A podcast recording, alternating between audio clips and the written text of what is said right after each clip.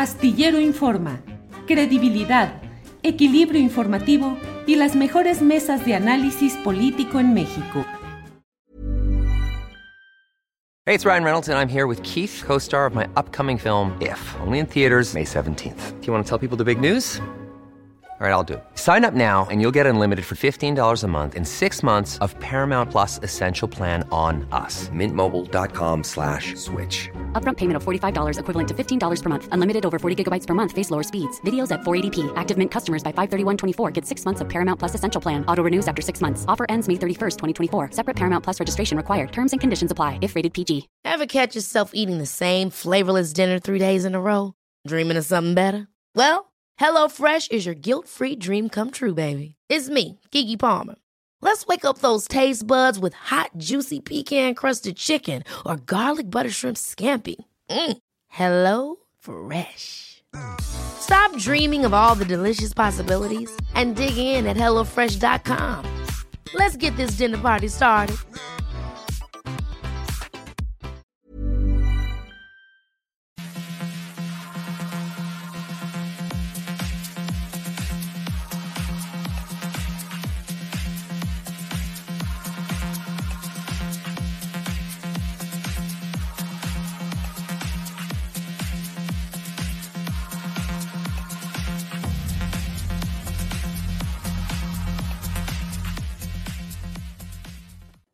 La una de la tarde, la una de la tarde en punto y ya estamos aquí en este programa, una emisión más de Astillero Informa, este jueves 23 de febrero de 2023. Muchas gracias por acompañarnos en esta transmisión, en la cual, como siempre, vamos a tener la información más relevante del día, análisis, comentarios, mesa de seguridad, que ya sabe usted que hay materia suficiente para hacer un análisis profundo e interesante con los especialistas que nos acompañarán en esta ocasión, Guadalupe Correa, Víctor Ronquillo y Ricardo Ravelo. Mesa de seguridad en este jueves, además de varias entrevistas interesantes y como siempre la información más relevante de las últimas horas. Para ello está con nosotros mi compañera Adriana Buentello, a quien saludo con gusto. Adriana, buenas tardes. ¿Cómo estás, Julio? Muy buenas tardes. Saludos a todos los que ya nos están viendo por acá. Pues eh, un jueves muy intenso también en información, Julio, porque pues creo que está empezando a tener un efecto, eh, no sé cómo ves eh, tú, Julio, el resultado o el veredicto de este juicio contra Genaro García Luna. Hay detalles que empiezan a, a verse, pues si no crecer, pues empiezan a surgir algunas, algunos indicios de que podría ir un poco más allá eh, esta, pues este tema de, la colusión del crimen organizado con el gobierno, particularmente de Felipe Calderón y el secretario en ese entonces de Seguridad García Luna, Julio. Sí, fíjate, Adriana, que está lo decíamos desde un principio, las consecuencias políticas y electorales inmediatas que saltaban a la vista, es decir, resulta sumamente golpeado el Partido Acción Nacional y sus figuras relevantes que siguen siendo de una u otra manera porque se inscriben en la franja derecha de la política, como son Felipe Calderón, Margarita Zavala y desde luego todo este grupo que se eh, coaliga ahora en la... Eh, en este ente llamado Va por México. Pero más allá de este tema, como bien lo dices, Adriana, eh, hay información relativa a que la unidad de inteligencia financiera está buscando y dice que ya ha conseguido más evidencias relacionadas con el dinero. ¿Recuerdas ayer, Adriana Buentello, que Epigmenio Ibarra, cuando le preguntábamos acerca de si Felipe Calderón podría ser procesado por lo único, por lo cual en lo inmediato podría iniciarse una acción penal contra él, que sería acusarlo de traición a la patria por todo lo derivado del enjuiciamiento de García Luna. Y él nos decía, pues esa es una vía, pero otra es el dinero, el cochino dinero y pareciera que sobre eso está esta información que publica Janet López Ponce en Milenio en este día, Adriana. Julio, y eso es eh, quizá también una parte eh, por la cual el propio expresidente Felipe Calderón sabía ya de esta investigación, porque en esta nota precisamente dice que esta investigación se llevaba de manera paralela incluso a este juicio contra Genaro García Luna, así que la explicación también de haber sido España podría estar allí, Julio. Sí, dice la nota, Milenio confirmó que la investigación que se inició desde el principio de este gobierno se reforzó en el último año a la par que avanzaba el juicio en Estados Unidos en contra de García Luna. Eh, dice también eh, que aunque desde el inicio se intentó encontrar irregularidades en el sistema financiero referentes a Felipe Calderón, Pablo Gómez confirmó a este medio, a Milenio, que la investigación contra el expresidente panista no solo sigue abierta, sino que incluso ya detectaron nuevas evidencias. Habría dicho García, eh, Pablo Gómez, según esta información, no se ha cerrado, no, la investigación. A Calderón se le sigue analizando, no se ha suspendido el análisis. Se le preguntó si todavía no encuentran nada adicional y Pablo Gómez dijo, no, sí, sí, hemos encontrado muchas cosas, pero todavía no las puedo decir porque tengo que terminar. No hemos terminado. Imagínate. Entonces, bueno, con estas nuevas evidencias veremos cuál es el destino judicial de Felipe Calderón, Adriana. Y también, pues en, el portal de Milenio también hay otra nota interesante. Eh, justamente eh, revelan que la Fiscalía General de la República está investigando al círculo cercano de García Luna eh, por presuntos nexos con el narcotráfico. Según Milenio, Julio, funcionarios del gobierno federal revelaron que el gobierno de Estados Unidos además Em, no ha presentado por el momento alguna petición donde solicite la detención con fines de, extradición de Luis Cárdenas Palomino, de Ramón Eduardo Pequeño u otro ex colaborador cercano a García Luna, pero que sí son investigados tras darse a conocer dichos delitos en este juicio. Pero otro tema interesante fue el que ayer, en julio, en Estados Unidos, un, senador republicano, Chuck Grassley, exigió tanto a la DEA, Julio, como al FBI que entreguen toda la información sobre los vínculos entre Genaro García Luna y sus agencias para determinar cuándo y cómo se enteraron que era corrupto. Eh, textualmente dice en esta carta del eh, senador, el agente eh, Miguel, de, Miguel Madrigal afirmó que Barragán cooperó en cuestión de horas y le dijo eh, a la DEA que García Luna había estado trabajando con los cárteles. Esta no fue una noticia sorprendente. Según los informes del gobierno de Estados Unidos, ya sabía que García Luna era corrupto. Y también menciona en otro de los, en otro de los puntos, Julio, dice, por ejemplo, según periodistas, un comandante de la policía mexicana denunció la corrupción de García Luna a la Embajada de los Estados Unidos en 2008 funcionarios de la Embajada de Estados Unidos respondieron al comandante que ya estaban investigando a García Luna. Una semana después lo arrestaron y torturaron.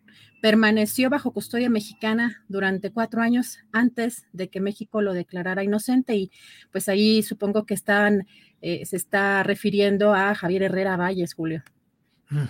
Javier Herrera Valles, con quien vamos a platicar en eh, unos minutos más, Adriana.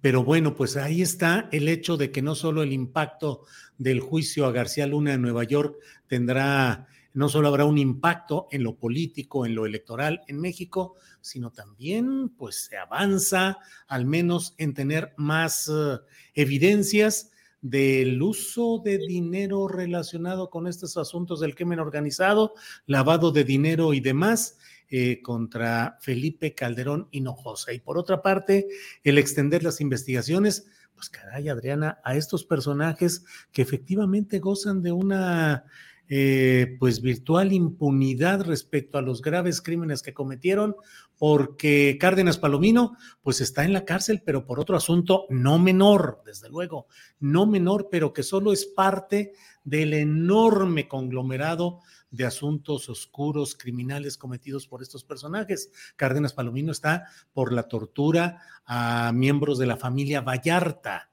pero solo por eso, nada más por eso y además con su abogado empujando para que se declare que no procede ese, esa orden de aprehensión y pueda salir libre o pueda llevar el juicio en libertad condicional, pero a fin de cuentas libertad fuera de la cárcel. Y el otro, Ramón Pequeño García, pues que no hay nada contra él, tranquilamente y todo el equipo. De eso vamos a preguntarle un poco más adelante al propio Javier Herrera Valles, pues qué pasa con todo ese equipo desperdigado, inserto todavía en instancias del actual poder y que siguen ahí no solo impunes, sino actuando, decidiendo eh, con funciones parecidas a las que desarrollaron en aquella época.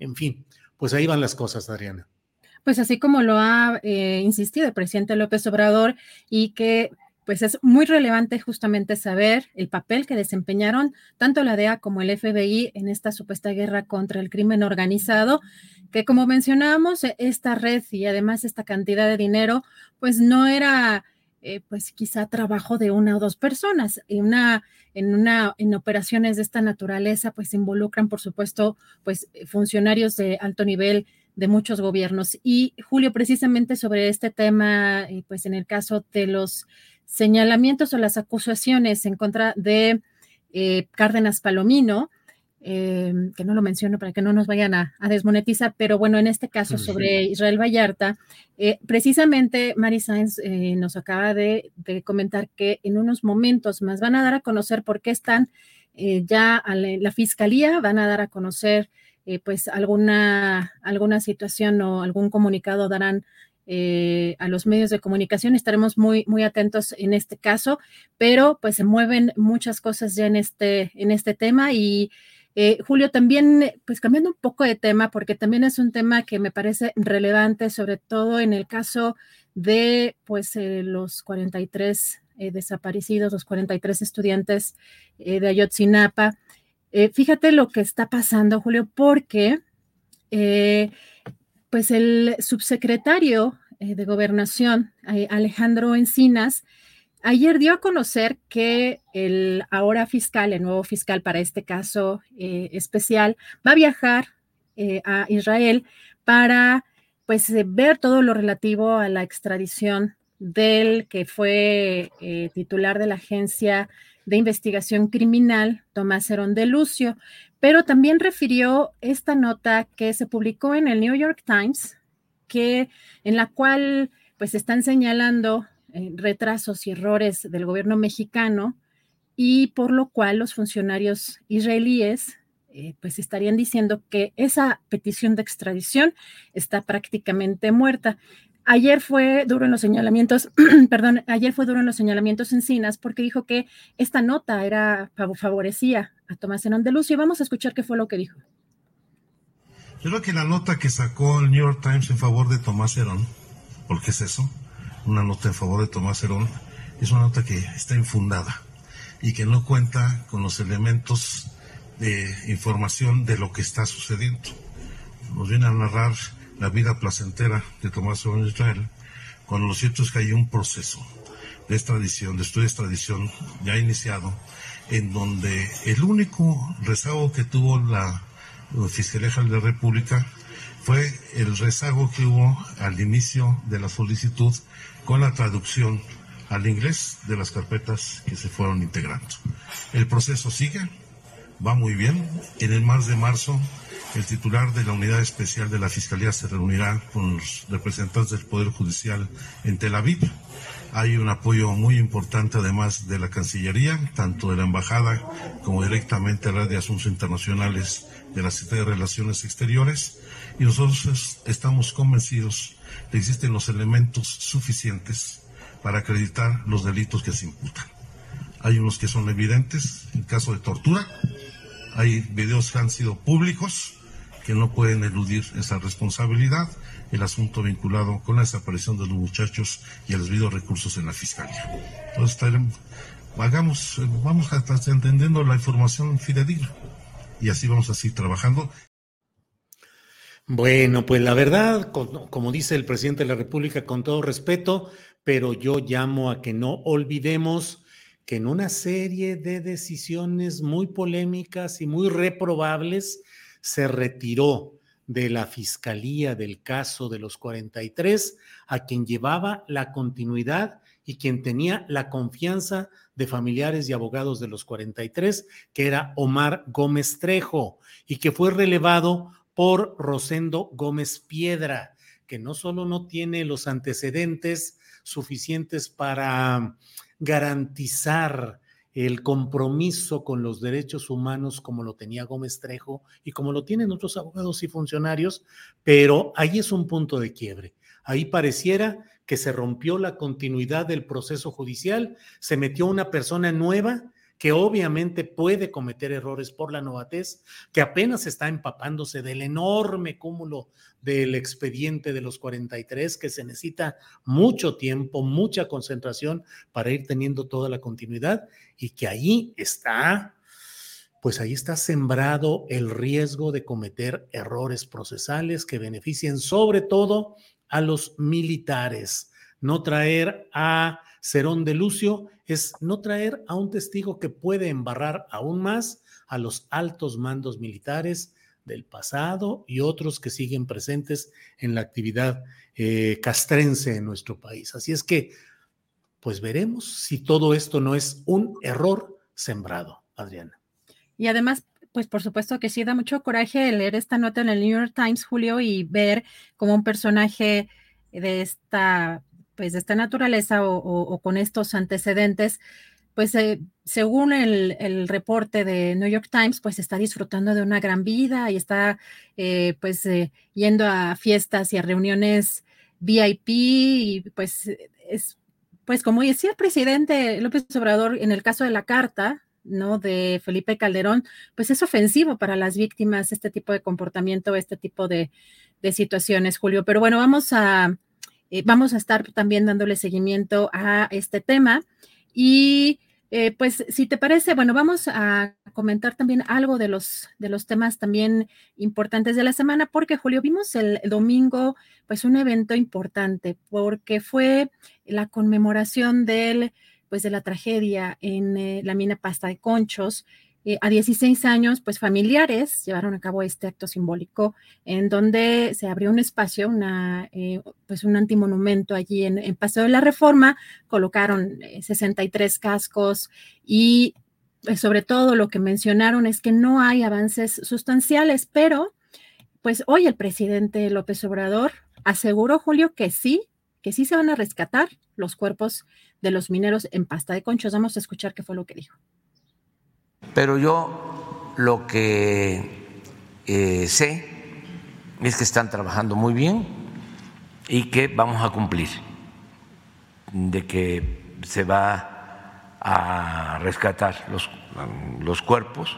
Es una acción muy intensa, pero al mismo tiempo muy humana, también compleja por lo que se está eh, llevando a cabo de los trabajos de excavación y vamos a cumplir. Todos los gobiernos anteriores eh, habían este, omitido el sacar los cuerpos de los mineros.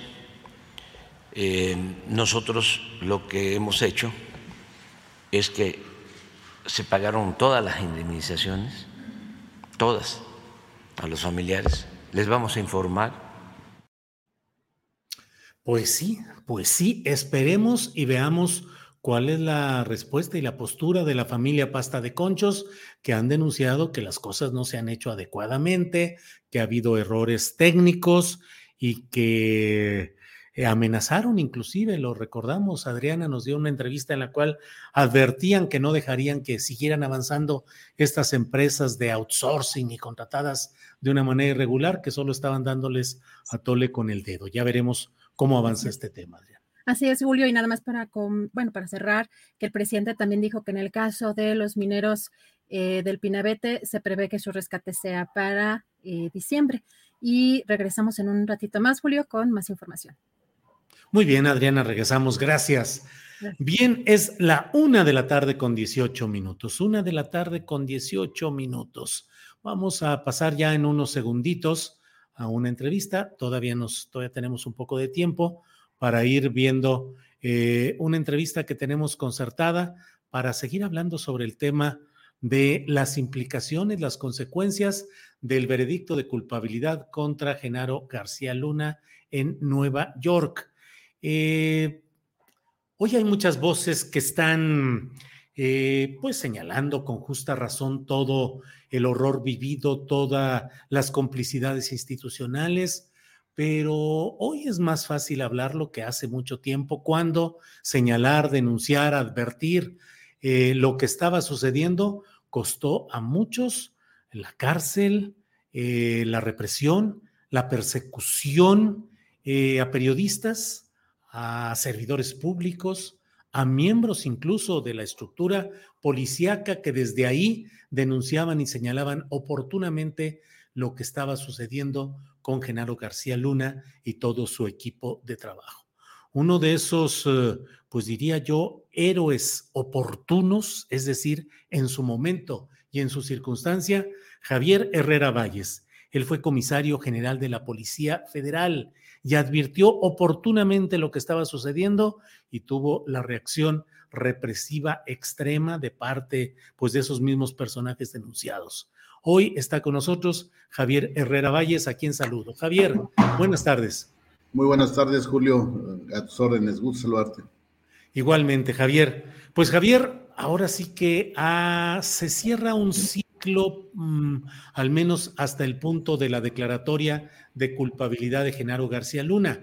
Falta ver la sentencia que defina la imposición de la pena específica que defina el juez y habrá de verse si también García Luna eh, termina aceptando ser testigo colaborador o alguna otra figura parecida.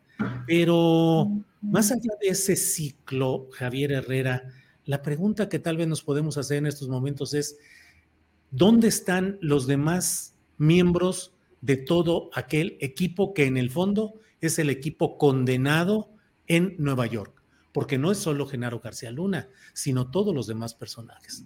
Cárdenas Palomino, Luis Cárdenas Palomino, en la cárcel por un ingrediente solamente de su enorme menú de maldad, solo por el ingrediente de la tortura a los miembros de la familia Vallarta. Ramón Pequeño, libre y buscando, consiguiendo que le devuelvan dinero que estaba detenido. Y así como él, ¿Cuál es la estructura que tú ves hoy de esos personajes, de ese equipo, si es que subsisten en estructuras de poder actual, impunes, o cómo ves esos residuos de lo que se ha condenado en Nueva York, Javier? Sí, bueno, efectivamente, como tú lo dices, Julio, la cabeza de este cartel era efectivamente Genaro García. Él ya está, ahora sí, esperando sentencia por los cinco cargos, cargos graves que, le fincó la, Fiscalía de, Estados Unidos, eh, penas que van a, van a ser muy altas definitivamente, yo esperaría que fuera cadena perpetua. Y bueno, pues eh, eh, siempre yo lo he comentado, tengo la plena certeza ahora después de, este veredicto en, en el tribunal en Estados Unidos que Genaro García Luna, la única posibilidad que tiene de reducir su pena es eh, delatando a Felipe Calderón Hinojosa y a Vicente Fox Quesada. Es la única manera. Y bueno, también a sus cómplices, Eduardo Medina Mora, que se prestó también para encarcelar a sus, enemigos políticos, a sus detractores, y, pero principalmente a los dos expresidentes. Eh, por otro lado, pues aquí en México están disfrutando de su fortuna eh, mucha gente que, lo acompañó en los dos sexenios, tanto en la AFI como en la Secretaría de Seguridad Pública, entre ellos Facundo Rosa Rosas, que, que ya fue detenido por el caso de Rápido y Furioso, y de alguna manera, pues eh, la Fiscalía General de la República no está haciendo su trabajo, quedaron los cargos muy endebles y ya salió en libertad. Pero no nada más está él, Facundo Rosa Rosas, eh, tú ya mencionaste a Luis Cárdenas Palomino, que está preso por otra, otra muy diferente a, la con Genaro García Luna, falta este Ramón Eduardo Pequeño García, que pues ahora sí fue de los principales colaboradores de él, que dejó escapar al Chapo en el 2015, cuando lo permitieron eh, dejar junto con eh, Monte Alejandro Rubido, que era el comisionado nacional de seguridad, eh, dejaron escapar al Chapo a que, llegaran este, se llegara el, túnel a su celda. Tú sabes que por procedimiento en los penales de alta seguridad, cada seis meses cambian a, los, eh, a las personas privadas de la libertad precisamente para, para romper cualquier esquema de intento de fuga. Ellos lo permitieron que estuviera 13 meses en el mismo, en la misma celda, entonces son responsables por esa, esa fuga. Y bueno, está Armando Espinosa de Benito, está eh, Francisco Javier Garza Palacios, Benito Roalara, Maribel Cervantes eh, eh, García. pues hay, hay, todavía mucha gente que, que, que, está gozando de sus fortunas y hay gente que todavía está en la Guardia Nacional, en la Fiscalía General de la República y en algunas dependencias estatales. Entonces, hoy sale precisamente eh, una nota en el Universal que Israel Galván, que está en CONACE, la Comisión Nacional Antisecuestros, él estuvo, eh, era mano derecha de, eh, Luis Cárdenas Palomino, él estaba de encargado del aeropuerto de la Ciudad de México en el 2012, cuando pues hubo ahí un, enfrentamiento a balazos entre elementos de la Policía Federal precisamente por peleándose el trasiego de drogas en el mismo, lo cambiaron a Chihuahua como coordinador eh, regional en Chihuahua, estuvo en Michoacán y, y, como él hay varios, hay varias gente que pues que tiene que, que, pagar su culpa, su, su ahora su, su, asociación que tenían en el cartel de Genaro García Luna, porque pues siguen en, institu instituciones de seguridad pública y otros gozando de sus fortunas. Eh, Javier, otro punto que me parece que podríamos eh, visualizarlo más allá de García Luna y del juicio en Nueva York. ¿Cuál fue la corresponsabilidad de mandos militares, de Defensa Nacional y de la Marina en todo este episodio? ¿O habrán sido ajenos esos mandos y esas estructuras a lo que ahora se está juzgando en Estados Unidos, Javier? Mira, eh, yo lo único que te puedo decir que, que las áreas de inteligencia, tanto de Sedena como de Marina, eh, son, son áreas muy, muy respetables, muy serias y eh, la información la tienen de primera mano de las actividades delictivas, de los carteles de, de, la droga y de los, de los servidores públicos involucrados. Entonces yo no puedo hacer señalamientos a, esas dos instituciones, pero pues era un secreto a voces para la gente común y corriente de la colusión que tenía Genaro García Luna. Y bueno, pues yo también dudo que, que, esas dos instituciones, sus mecanismos de inteligencia no tuvieran detectado esa, esa colusión de, de Genaro García Luna. Esa conexión de García Luna con el crimen organizado, dices, detectarlo por los órganos de inteligencia del ejército y de la marina. Sí, sí, definitivamente. O sea, eh, ellos tienen sus áreas de, inteligencia que pues son, son muy profesionales y, tienen un panorama muy, muy claro de, cómo están las, eh, eh, las, las, organizaciones delincuenciales y, pues servidores públicos que, que, estén coludidos con estas gentes. Definitivamente, yo lo creo muy poco probable que no tuvieran conocimiento del involucramiento de Genaro García Luna. Desgraciadamente, eh, era, era, era tanto la injerencia, tanto el poder que tenía sobre el presidente Calderón que lo defendía a capa y espadas. No sé fue si, si no se atrevieron a ahora sí a decirle al, al presidente lo que estaba pasando o si estaban, eran parte del problema y no de la solución.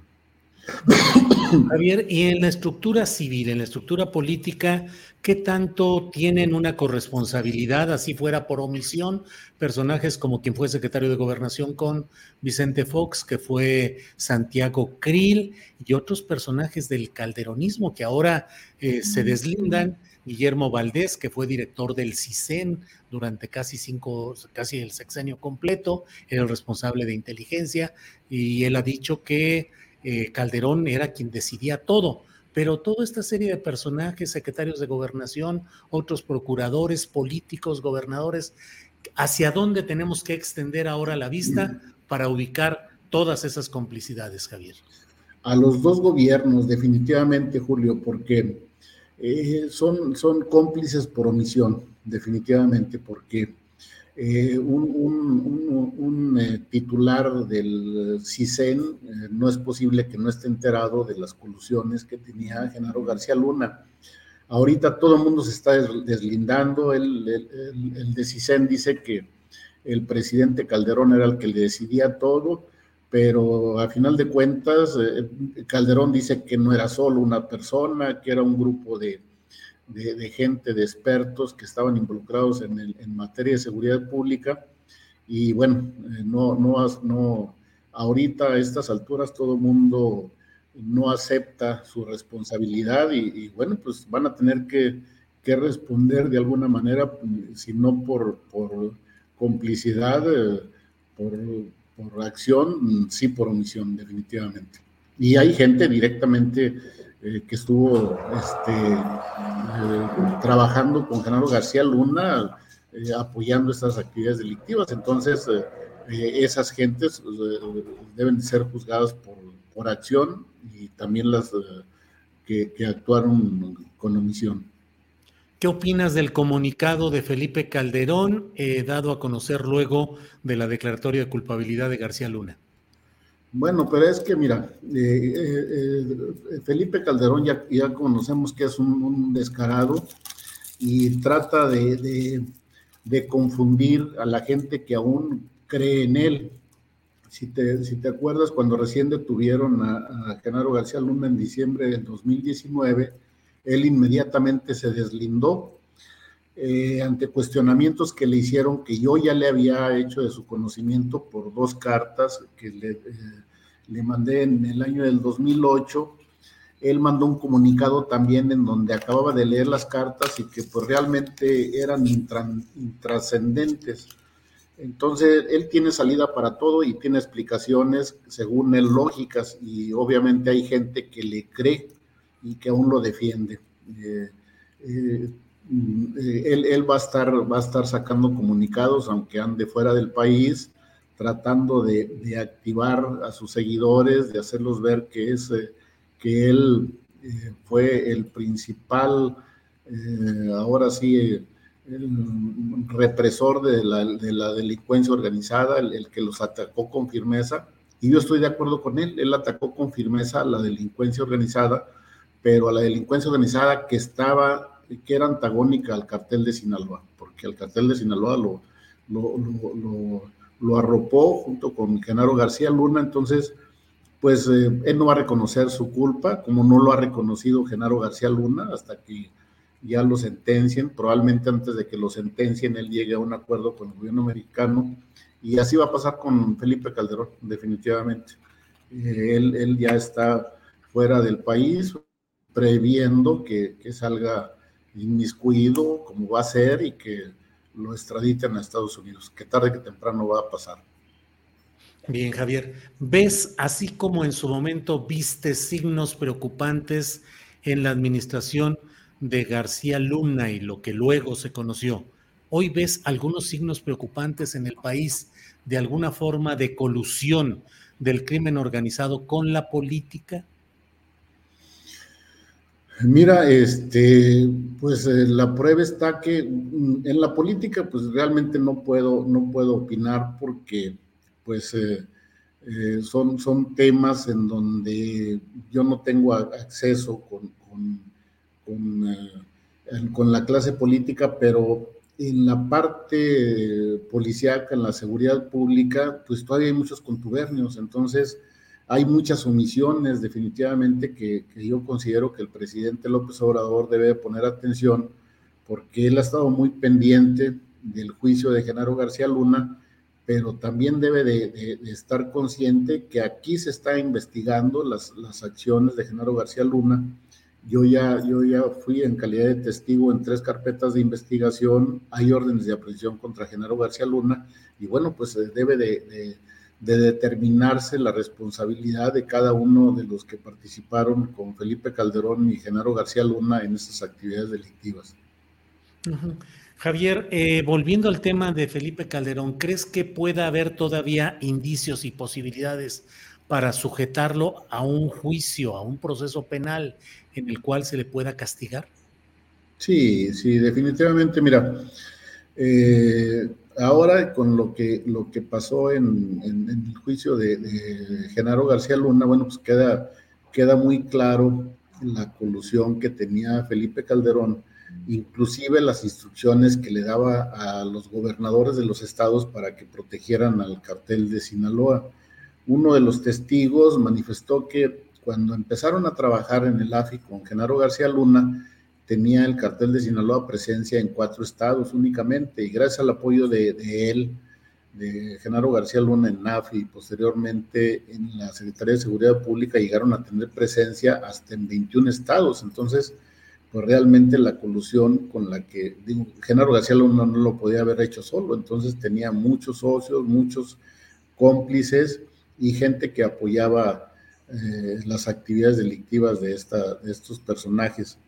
Eh, apoyaban, premiaban a los malos servidores públicos. Ahí está la premiación que le hicieron a Luis Cárdenas Palomino, a Edgar Millán, a Edgar Eusebio Millán Gómez cuando fue asesinado en el interior de su casa. Y a los buenos policías, pues realmente los reprimían, los cambiaban a lugares muy alejados, los, eh, eh, los obligaban a renunciar y los buenos policías que quedaron, bueno, pues se mantenían al margen de estas actividades pero en general la, corrupción permeó tanto a nivel federal, autoridades federales, como eh, policías estatales y municipales. Bien, Javier. Pues Javier, te agradezco mucho la posibilidad de platicar a reserva de lo que desees agregar y solo cierro preguntándote, a estas alturas y en las circunstancias que está viviendo México, ¿cómo te sientes después de lo que denunciaste, de lo que viviste, de la decisión eh, que marcó tu vida en el momento en el cual eh, denunciaste y diste a conocer desde un alto cargo policíaco lo que estaba sucediendo con Genaro García Luna. En el fondo, ¿valió la pena, Javier? Mira, yo considero que sí valió la pena, que pues todavía por parte de, de, mi familia todavía queda el resentimiento, el por qué, el por qué pues eh, hice esas, esa esos señalamientos que, me que nos costó a toda la familia muchas penurias, cuatro años de cárcel, el no poder haber recuperado mi, empleo como servidor público, como policía federal, que aún lo sigo, lo sigo peleando porque eh, tengo derecho a regresar a la, institución, cuando menos a estar un día en, en, él y darme de baja y no, no, no haber sido eh, corrido de la, manera tan, tan penosa como se me hizo por esos malos servidores públicos. Yo creo que sí valió la pena. Ahorita lo que yo en su momento lo señalé, ahora que está quedando muy claro, me quedé muy corto definitivamente en lo que estaba pasando en el país, el grado de involucramiento que tenía Felipe Calderón, en donde quería tener arreglos con la delincuencia organizada, quería ahora sí organizarlos para que trabajara todo el mundo en paz y seguir metiendo eh, cientos de toneladas de droga a Estados Unidos eh, en complicidad o complacencia, no sé de qué manera, con las autoridades americanas, porque tenían conocimiento de, de, sus acciones, de su colusión, lo estaban investigando desde 2001, entonces también las autoridades americanas tienen una, una responsabilidad histórica por, por esos hechos.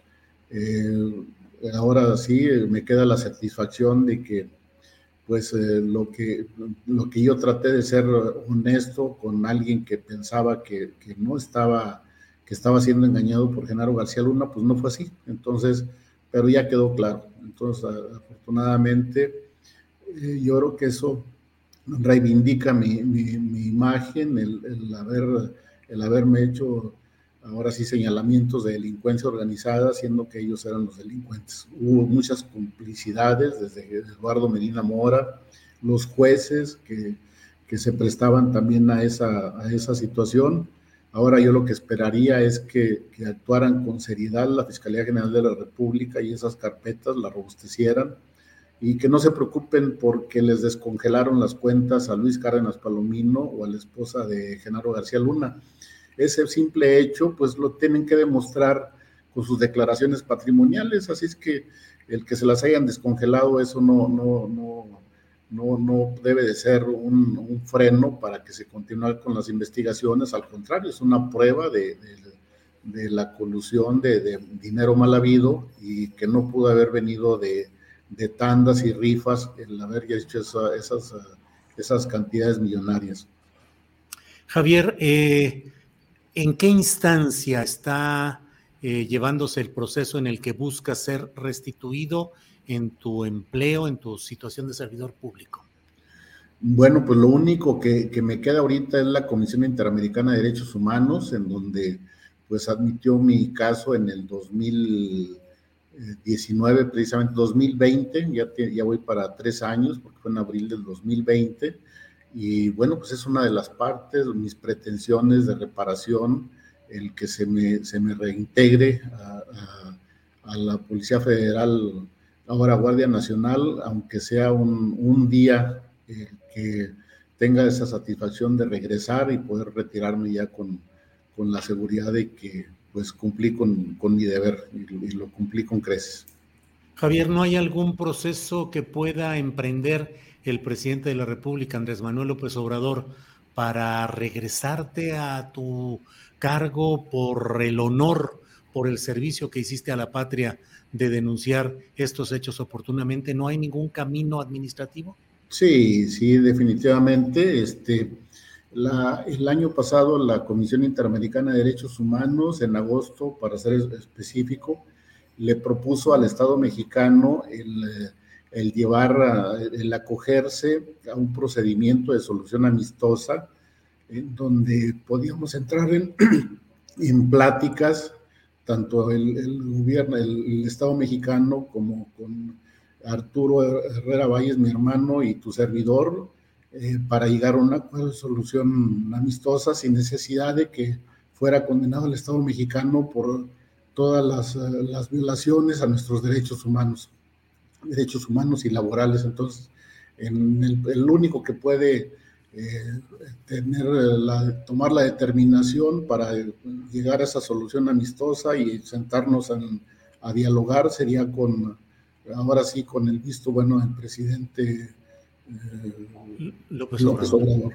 Ahora, Javier, ¿cuál fue la respuesta del gobierno mexicano ante esa, ese planteamiento de un arreglo amistoso eh, en el marco de la Comisión Interamericana de Derechos Humanos? ¿Qué respondió el gobierno del presidente López Obrador? Este, fíjate que no tengo conocimiento. Le dieron 30 días al, Estado mexicano para que contestara. Precisamente estoy con eh, ayer estaba platicando con la Comisión Mexicana de Defensa y Promoción de los Derechos Humanos que me representa en la Comisión Interamericana y no han tenido respuesta eh, de parte de algún comunicado de la, de la eh, Comisión Interamericana. Se, se va a mandar hoy precisamente una, una, eh, una petición a la Interamericana a ver qué respuesta tuvo el Estado mexicano, sino para que pues ahora sí acuerden lo, conducente. Yo esperaría que, reflexionara el, Estado mexicano, que tuviera conocimiento el presidente López Obrador y, que tomaran la determinación de acogerse a ese beneficio, porque al final de cuentas es un caso admitido por la Comisión Interamericana y pues eh, eh, no sería conveniente para, un gobierno democrático que fuera eh, sentenciado el Estado mexicano por las violaciones a nuestros derechos humanos, teniendo la oportunidad de poder tener un acuerdo amistoso, una solución amistosa. Javier, pues agradezco mucho esta oportunidad de platicar. de dar un repaso a lo que ha sucedido en, estas, en estos días respecto al juicio García Luna y la remembranza de lo que ha sido toda esta historia de valentía cívica en la cual tú denunciaste oportunamente este caso. Javier, como siempre, muchas gracias y seguiremos en contacto. Eh, muy amable, gracias Julio por invitarme y con mucho gusto. Gracias, hasta pronto. gracias. Bueno, pues vamos a indagar, vamos a tratar de indagar qué sucede. Sería un contrasentido y una situación no adecuada el que este gobierno eh, respondiera negativamente o no respondiera o diera tardanza a algo.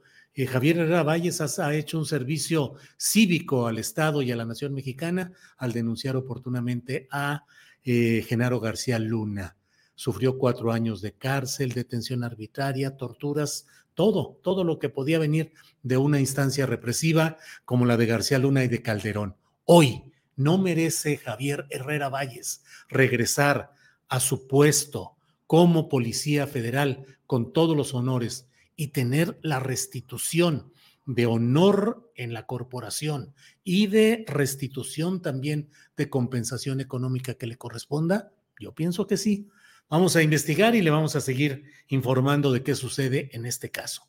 Bien, es la una de la tarde con 43 minutos, una de la tarde con 43 minutos y vamos de inmediato a otro tema, pues que forma parte finalmente de todo el esquema de lo que estamos hablando, de esa colusión de políticos, autoridades de gobierno, crimen organizado contra la población civil en México. Está con nosotros Eliana Gillet, ella es reportera independiente uruguaya, radicada en México. Eliana, buenas tardes. ¿Qué tal, Julio? ¿Cómo estás? Un saludo para ti, para la audiencia. Gracias, Eliana. Viendo este reportaje que has publicado eh, sobre el crimen silenciado por los federales. Esto sucedió en un pueblo de Zacatecas, Estancia de Ánimas, en 2012. ¿De qué se trata, Eliana? Bueno, este reportaje que publicamos eh, muy coincidentemente con la condena de Genaro García Luna eh, nos hace preguntarnos también un poco, y así lo planteábamos este, ahora para, para, preparar esta entrevista, cuánta impunidad deja en México esta condena en Estados Unidos a, García Luna, ¿no? a quien era el responsable de la seguridad durante tanto tiempo y particularmente en este caso eh, donde se señala a la participación de la Policía Federal en la desaparición de cinco personas, eh, cinco trabajadores agrícolas, el 7 eh, de agosto del año 2012. Nosotros hicimos este trabajo con, junto con el periodista Vladimir Valtierra, que es de Zacatecas, fue editado por Silvia Gámez y publicado en A dónde van los desaparecidos, el medio que coordina Marcela Turati, que bueno, este, ampliamente reconocida trayectoria en estos temas de cobertura de violaciones a derechos humanos.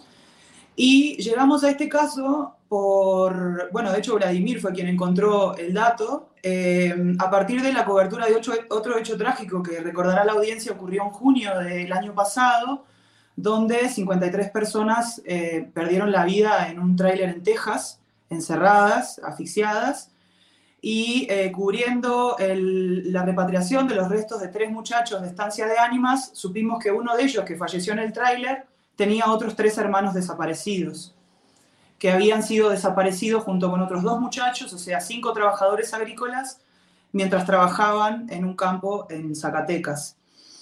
Eh, y lo que hicimos fue tratar de reconstruir ese caso que, aunque tuvo una primera publicación, encontramos una publicación de la compañera Verónica Espinosa en ese año en proceso, dada la gravedad que tiene, de la que les platicaré ahora, es, eh, paradójico, paradigmático que, es un tema del que no se haya hablado, que no haya tenido la repercusión que, creemos que tiene. Eh, los desaparecidos son tres hermanos, como les digo, Nectalí Delgado Rodríguez, de 35 años en ese momento, Amado, de 34, y Juan Carlos, de 25, junto a José Castillo Aguayo y Ismael Rodríguez Muñoz, de 29 años en ese momento quienes estaban trabajando, pelando ajo en un rancho llamado El Arbolito, de quien veíamos recién las fotos de Vladimir, que les agradezco hayan compartido, eh, cuando eh, entró un operativo de la Policía Federal y sin mediar mayor explicación se lo lleva a, a estas cinco personas. Originalmente fueron secuestrados de ese campo siete muchachos que estaban trabajando como jornaleros y dos fueron dejados en libertad. Y eh, bueno, lo que este reportaje cuenta es, reconstruye ese día y un poco el camino, el por qué eh, se ha mantenido en la impunidad durante 10 años, Julio. Que es un escenario complicado en el cual hoy Zacatecas vive constantemente este tipo de hechos. Es una historia, Eliana, es un patrón que finalmente tú estás reporteando lo que sucede en este caso específico, pero que se reproduce en muchos casos actualmente, incluso ahí en esa misma zona de Zacatecas, Eliana. Sí, claramente la, impunidad que tiene el caso solo se sostiene por, por la colisión, la colusión de muchas este, autoridades que tienen que ver también con la investigación. Eh, el caso ocurrió el 7 de agosto, eh, la primera carpeta se abrió un mes más tarde, a pesar de que las familias denunciaron inmediatamente y solo porque irrumpieron en un acto público de quien entonces era el gobernador de Zacatecas, Miguel Alonso Reyes. Eh, esa primera carpeta se abrió por un delito de privación ilegal de la libertad, que pues obviamente todavía no existía la ley general de desaparición, que fue sancionada a finales del 2017, pero esa tipificación ocultó de los registros oficiales eh, que estas cinco personas estaban desaparecidas, ya que confirmamos que sus nombres solo fueron incluidos en el Registro Nacional de Personas Desaparecidas, el RENPED, hasta el 9 de enero del 2020. Casi siete años eh, se ocultó de los registros oficiales que estas personas eh, aún continúan desaparecidas y que sobre todo su caso, aunque después en el año 2015 fue elevado a la entonces PGR, a la Justicia Federal, no ha tenido ningún avance y se encuentra hace casi dos años en un archivo temporal que es el plazo previo para su cierre, lo que va a garantizar la, impunidad para esta, mm, eh, esta acción de la Policía Federal, donde eh, están claramente identificados y nosotros incluso tenemos eh, la voz de un testigo presencial de la desaparición, quien era el patrón que está, de los muchachos, del dueño del campo, que estaba presente ese día, y que incluye digamos, 10 patrullas y hasta un helicóptero. Eh, digamos, o sea, fue un mega operativo que simplemente fue negado por la policía y aceptada esa negación por las autoridades judiciales encargadas de investigarlo y dejado en el abandono. Eh, entonces, sí creo que esa impunidad que se construyó desde el año 2012 y probablemente antes, eh, tiene mucho que ver con que hoy Zacatecas esté en una situación crítica. Eh, el público habrá visto la, multitudinaria manifestación que hubo ayer en la ciudad de Zacatecas, sobre todo con la presencia de mucha gente joven que estaba reclamando la paz y el alto de la violencia por una seguidilla de, hechos muy violentos, ¿no? Eh, que todos han sido reporteados por los compañeros que están este, llevando a cabo una tarea muy difícil de estar dando cuenta de toda la violencia que se está viviendo. No sé, pienso en el, en el ataque al bar El Venadito en Jerez, donde ocho personas fueron asesinadas a fines de enero. El caso de los cinco muchachos que de, Colotlán, Jalisco, que fueron desaparecidos en Navidad por ir a Jerez en la carretera, simplemente para celebrar ese día y fueron encontrados este, enterrados clandestinamente en, cerca de, de la frontera entre Jalisco y Zacatecas en Tepetongo. Pienso también en otro caso que, fue el asesinato de hasta un militante político de Morena, un, joven, muchacho muy joven, este, Francisco Zapata, el 14 de diciembre, junto a Raúl Sánchez, en plena capital zacatecana. Digamos, también hay un trabajo de, de Mónica Cervón, una compañera en A dónde van los desaparecidos, que da cuenta, que lo pueden leer allí, cómo Zacatecas, algunos de sus municipios se han convertido en los lugares donde la desaparición forzada ha, aumentado de manera significativa en los últimos tiempos. Y, no es descabellado pensar que si, como les decía al inicio, si hubiera habido justicia cuando esta, estos crímenes eran cometidos desde la propia autoridad, tal vez estaríamos viviendo una situación diferente y no la que se vive hoy de extrema violencia y, y, de reclamo, ¿no? Como, como se ha visto, Julio. Sí. Eliana, tantos casos en tantos lugares durante tanto tiempo. ¿Qué fue lo que te llevó a reportear a fondo este tema del crimen silenciado por los federales? ¿Cuáles fueron los ingredientes que te movieron a volcarte en un tema pues difícil de abordar y peligroso también por las reacciones que suele haber de los factores de poder fáctico que se tocan con estos reportajes? ¿Qué te movió, Eliana? Eh, principalmente porque estaba las familias este, aún levantando la voz, eh, son gente muy mayor, la cual nosotros no publicamos sus nombres por lo mismo, por protección, porque pues, al final se está señalando a una corporación que aunque haya eh, desaparecido formalmente en 2019, esto, estaba, estuvo, era parte, dependía políticamente de la Secretaría de Seguridad Pública eh, durante el tiempo que Genaro García Luna estuvo al frente de ella, o sea, la responsabilidad política también le cabe a él. Eh, y sobre todo porque también hablamos, entrevistamos en el reportaje a, Ricardo Bermeo Padilla, que es uno de los, de, de, los defensores de derechos humanos en Zacatecas, que acompañó a estas familias desde el inicio, con quienes fundaron el colectivo Zacatecanos y Zacatecanas por la Paz. Y un poco él nos señalaba algo que, que nosotros este, también publicamos, que por un lado, este caso nos permite entender cómo la desaparición funciona como una herramienta de terror para las personas y particularmente porque nos hace pensar en, la cantidad de víctimas de desaparición y, de asesinato y de todas otras formas de violencia, de despojo, que en realidad son inocentes y que muy probablemente hayan sido presentadas como estos falsos positivos, digamos, ¿no? Los, muchachos siguen desaparecidos, no sabemos dónde están sus restos, no sabemos si están vivos o si no, pero quien última, la última autoridad que tuvo contactos con ellos fue un gran operativo de la Policía Federal. Entonces, eh, creo que eh, atender este caso nos permite también pensar en, toda la violencia y en todo lo que aún eh, necesita atenderse y discutirse públicamente, que solo sucedió o que particularmente sucedió con estos despliegues eh, justificados por el narcotráfico, cuando lo que teníamos acá son jornaleros agrícolas que estaban pelando ajo en la sombra, eh, donde el mecanismo fue, incluso si había una sospecha contra ellos, eh, lo que correspondía era haberlos presentado ante la justicia y haberles permitido defenderse. Pero no hay nada de eso.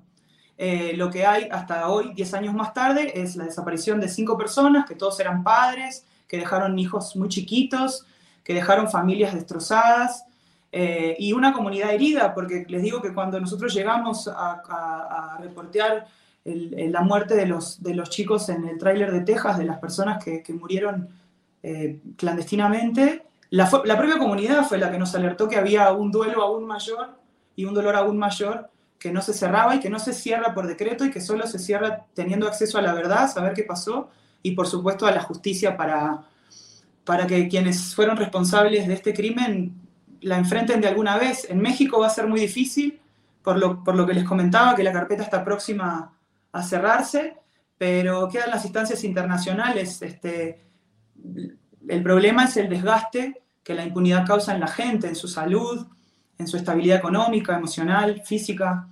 El daño es muy grande y creo que los reporteros lo que, lo mejor que podemos hacer es dar cuenta de él, Julio.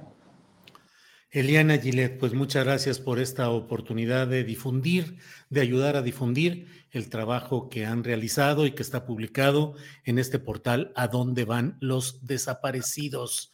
El reportaje se titula El crimen silenciado por los federales.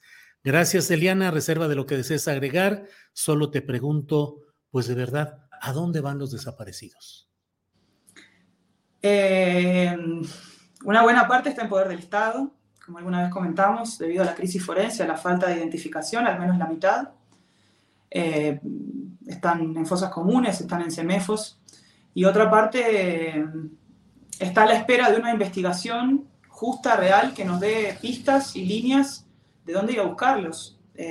sin investigación y sin información va a ser muy difícil que, que podamos dar con ellos, pero, pero hay un movimiento muy importante en México que está reclamándolo y que les digo, manifestaciones como la que ayer se vio en Zacatecas reclaman ir en ese camino. Así que bueno, hay mucho por hacer, pero, pero también este, es un tema que, que la coyuntura, como mencionabas, de, de, la detención de García Luna nos permite regresar a él. Eh, así que bueno, gracias Julio, gracias a la audiencia y aquí estamos pendientes. Muy bien. Eliana, muchas gracias y seguimos en contacto. Hasta pronto. Gracias luego. Ha sido Eliana Gillet, reportera independiente uruguaya radicada en México. Hemos tenido varias notas y varios eh, muestras de su trabajo periodístico que hemos difundido aquí. Siempre trabajos con mucha calidad y yendo al fondo del asunto. Em, veo, déjeme ver. Em, tenemos todavía alguna información, tenemos todavía información, claro. Eh, regresamos tantito con Adriana Buentello. Adriana, que está por aquí. Adriana, ya estamos. Poquito. Poquito, nos, es que hay alguna información relevante todavía que hay por ahí, Adriana. Julio, bueno, particularmente eh, hoy dieron a conocer a través de un comunicado eh, de prensa, Julio, la Fiscalía General de la República, la, pues, la reaparición del fiscal general Alejandro Gertz Manero, pues esto es noticia porque pues ya sabemos que tenía o tiene problemas de salud el fiscal y precisamente en, un, en este comunicado eh, la fiscalía da a conocer que recibió al presidente entrante de la barra mexicana eh, de Colegio de Abogados, así como eh, a Javier Cremades, presidente del George Jurist Association, y a los miembros del consejo directivo de esa asociación. Así que, pues reaparece, aquí se le ve, no menciona el comunicado, eso sí, Julio, la fecha específica de la reunión, pero el comunicado está fechado el día de hoy, Julio. Así que reaparece el fiscal Gertz Manero y también eh, comentar, Julio, que en la conferencia mañanera le preguntaron al presidente López Obrador de esta resolución del Tribunal Electoral del Poder Judicial de la Federación que ordenó que el relevo de Lorenzo Córdoba frente al INE sea una mujer. Vamos a escuchar qué fue lo que dijo. Está muy bien, muy bien. ¿Una, una mujer garantiza mejor la democracia? Sí, las mujeres este, suelen ser más eh, honestas, más eh, responsables, son una garantía las mujeres. ¿Se perfilaría Carla Humphrey como una favorita para ser la sucesora de Lorenzo Córdoba? Eso no me corresponde a mí, eso lo tienen que decidir pues en el Congreso y luego creo que el Consejo de, del INE. Lo que sí es que me consta que las mujeres son muy responsables y son honestas.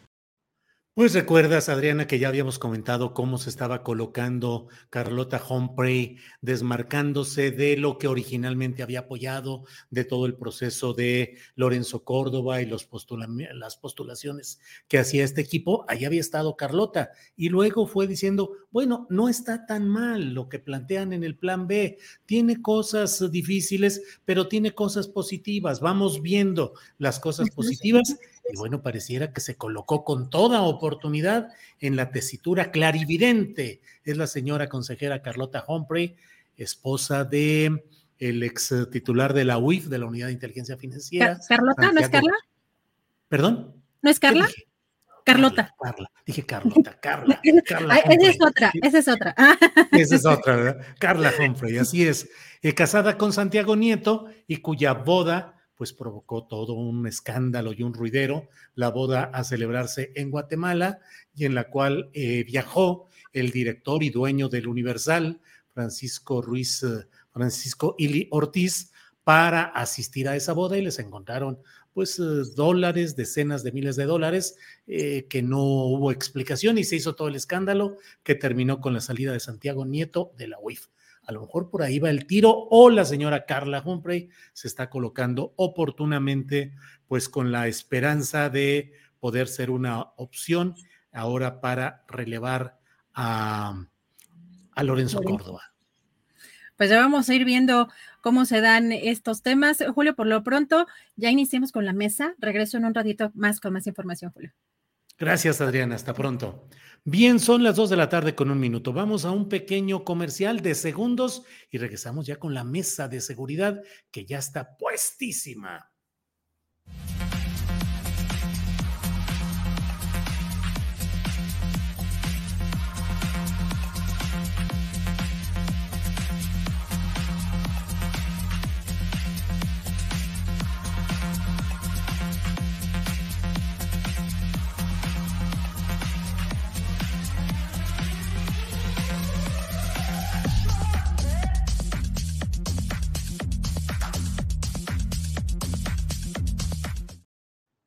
Bien, son las dos de la tarde con dos minutos y ya estamos aquí para ir en este jueves 23 de febrero con la mesa de seguridad.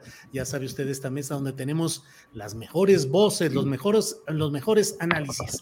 Allí está ya Víctor Ronquillo, a quien saludo con gusto. Víctor, buenas tardes. Hola, buenas tardes, buenas tardes Ricardo, Guadalupe y bueno, el público que amablemente está con nosotros. Gracias. Guadalupe Correa, buenas tardes. Muy buenas tardes, Julio. Buenas tardes, Víctor. Buenas tardes, Ricardo. Siempre un placer estar con ustedes. Ricardo Ravelo, buenas tardes. Hola, Julio. Buenas tardes, como siempre, un placer estar aquí los jueves. Un saludo para Víctor Guadalupe y también para el público que nos sigue. Bueno, gracias a los tres. Tenemos un tema muy interesante, pero al mismo tiempo ya con muchas opiniones, con mucho tratamiento, con mucho análisis respecto al caso de García Luna. Podemos, eh, desde luego, abordarlo en los detalles que nos resulten interesantes, pero también creo que conviene ver hacia adelante y les voy a planteando algunas preguntas, tratando de que sea eh, eh, breve la respuesta para poder ir avanzando en una lluvia de ideas sobre lo que podemos esperar después del juicio, después del veredicto de culpabilidad que ha dado el jurado y que luego será complementado con la imposición de la pena específica por parte del juez. Víctor Ronquillo, ¿qué pensaste de inmediato cuando escuchaste culpable Genaro García Luna? En principio que se hizo justicia, ¿no? Que se hizo justicia y pensé de inmediato en las personas que en aquellas marchas de Javier Sicilia, pues recorrimos el país, ¿no? Hacia el sur, hacia el norte. Pensé en ellas, ¿no? Y pensé en cómo de alguna manera se resarcía el, dolor que sufrieron esas personas. Y luego pensé en algo que ha quedado pendiente y que me parece fundamental, es eh, eh, la acusación en términos de crímenes de lesa humanidad que se formuló desde el año 2011 por Netzaí Sandoval y otros abogados en relación a los crímenes de lesa humanidad perpetrados por Felipe Calderón en ese momento, ¿no? Pensé en, esos dos temas, Julio, ¿no? Sí, bien, Víctor, gracias. Guadalupe, se nos va a escapar Felipe Calderón y lo digo totalmente en plural, porque yo firmé esa solicitud de juicio contra eh, Felipe Calderón, que efectivamente elaboró y promovió Netzaí Sandoval. Yo la firmé, así es que, pero Guadalupe se nos irá a ir eh, liso, como luego dicen Felipe Calderón, ¿no habrá castigo o crees que sí hay posibilidades? Mira, yo pienso que no, que se nos va a ir, se nos va a ir. Eh, ¿Por qué? ¿Por qué se nos va a ir? Porque así funcionan estas cosas, ¿no? Este, me, me llama mucho la atención, con todo el respeto que yo le tengo a Víctor, eh, pero bueno, a veces uno no está de acuerdo, ¿no? Es muy interesante cómo algunos dicen se hizo justicia. Bueno, eh, no sabemos todavía en primer lugar si se hizo justicia o no. Sabemos, por ejemplo, el caso Jarrington fue declarado culpable, pero apeló. Por un lado, ¿no? También la apelación todavía es un camino que tiene la defensa. Es difícil que lo declaren finalmente inocente, pero sí que se pueda negociar, porque todo tiene que ver con la negociación, como ya dije antes. El, el, el Poder Judicial en, en, el sistema de justicia estadounidense se trata de negociar, se trata de que los abogados y los fiscales negocien. Conozco muy bien eso, todos conocemos cómo funciona este tipo de cuestiones. Eh, por el lado de Felipe Calderón, Felipe Calderón en el juicio este, se mencionó, eh, pero, pero no, que yo tenga entendido, no se le está siguiendo un juicio eh, o, no tengamos pruebas, ¿no? Este, se dice, bueno, por, por omisión o por colaboración. A mí no me queda claro que eso esté pasando en México. En Estados Unidos no, no lo vamos a saber. Ahí es donde podría ser, ¿no? Y se hace justicia.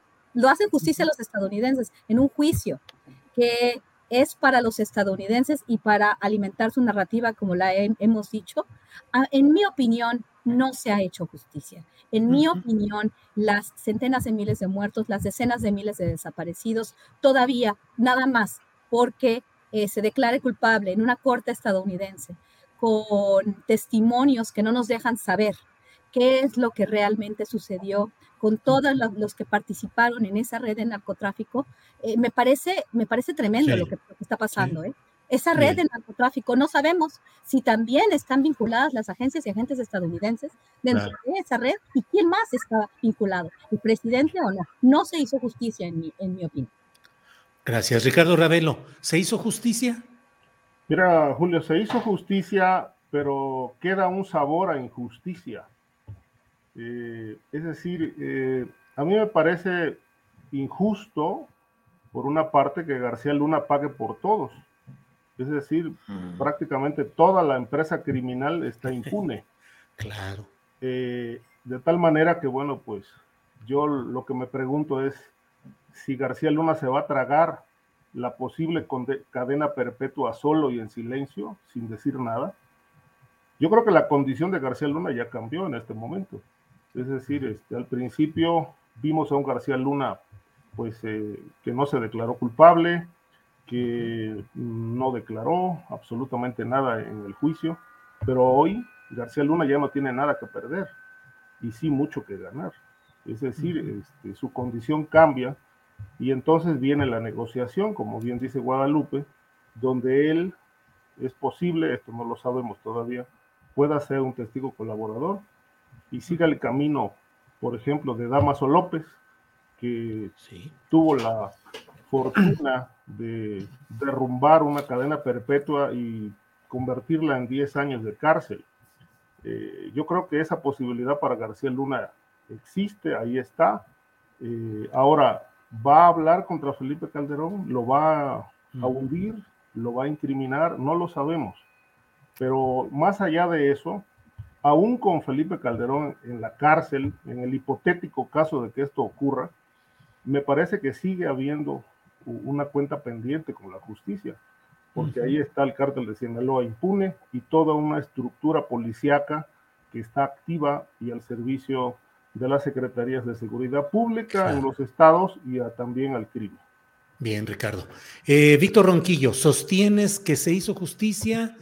¿Atenúas o modificas un poco el criterio?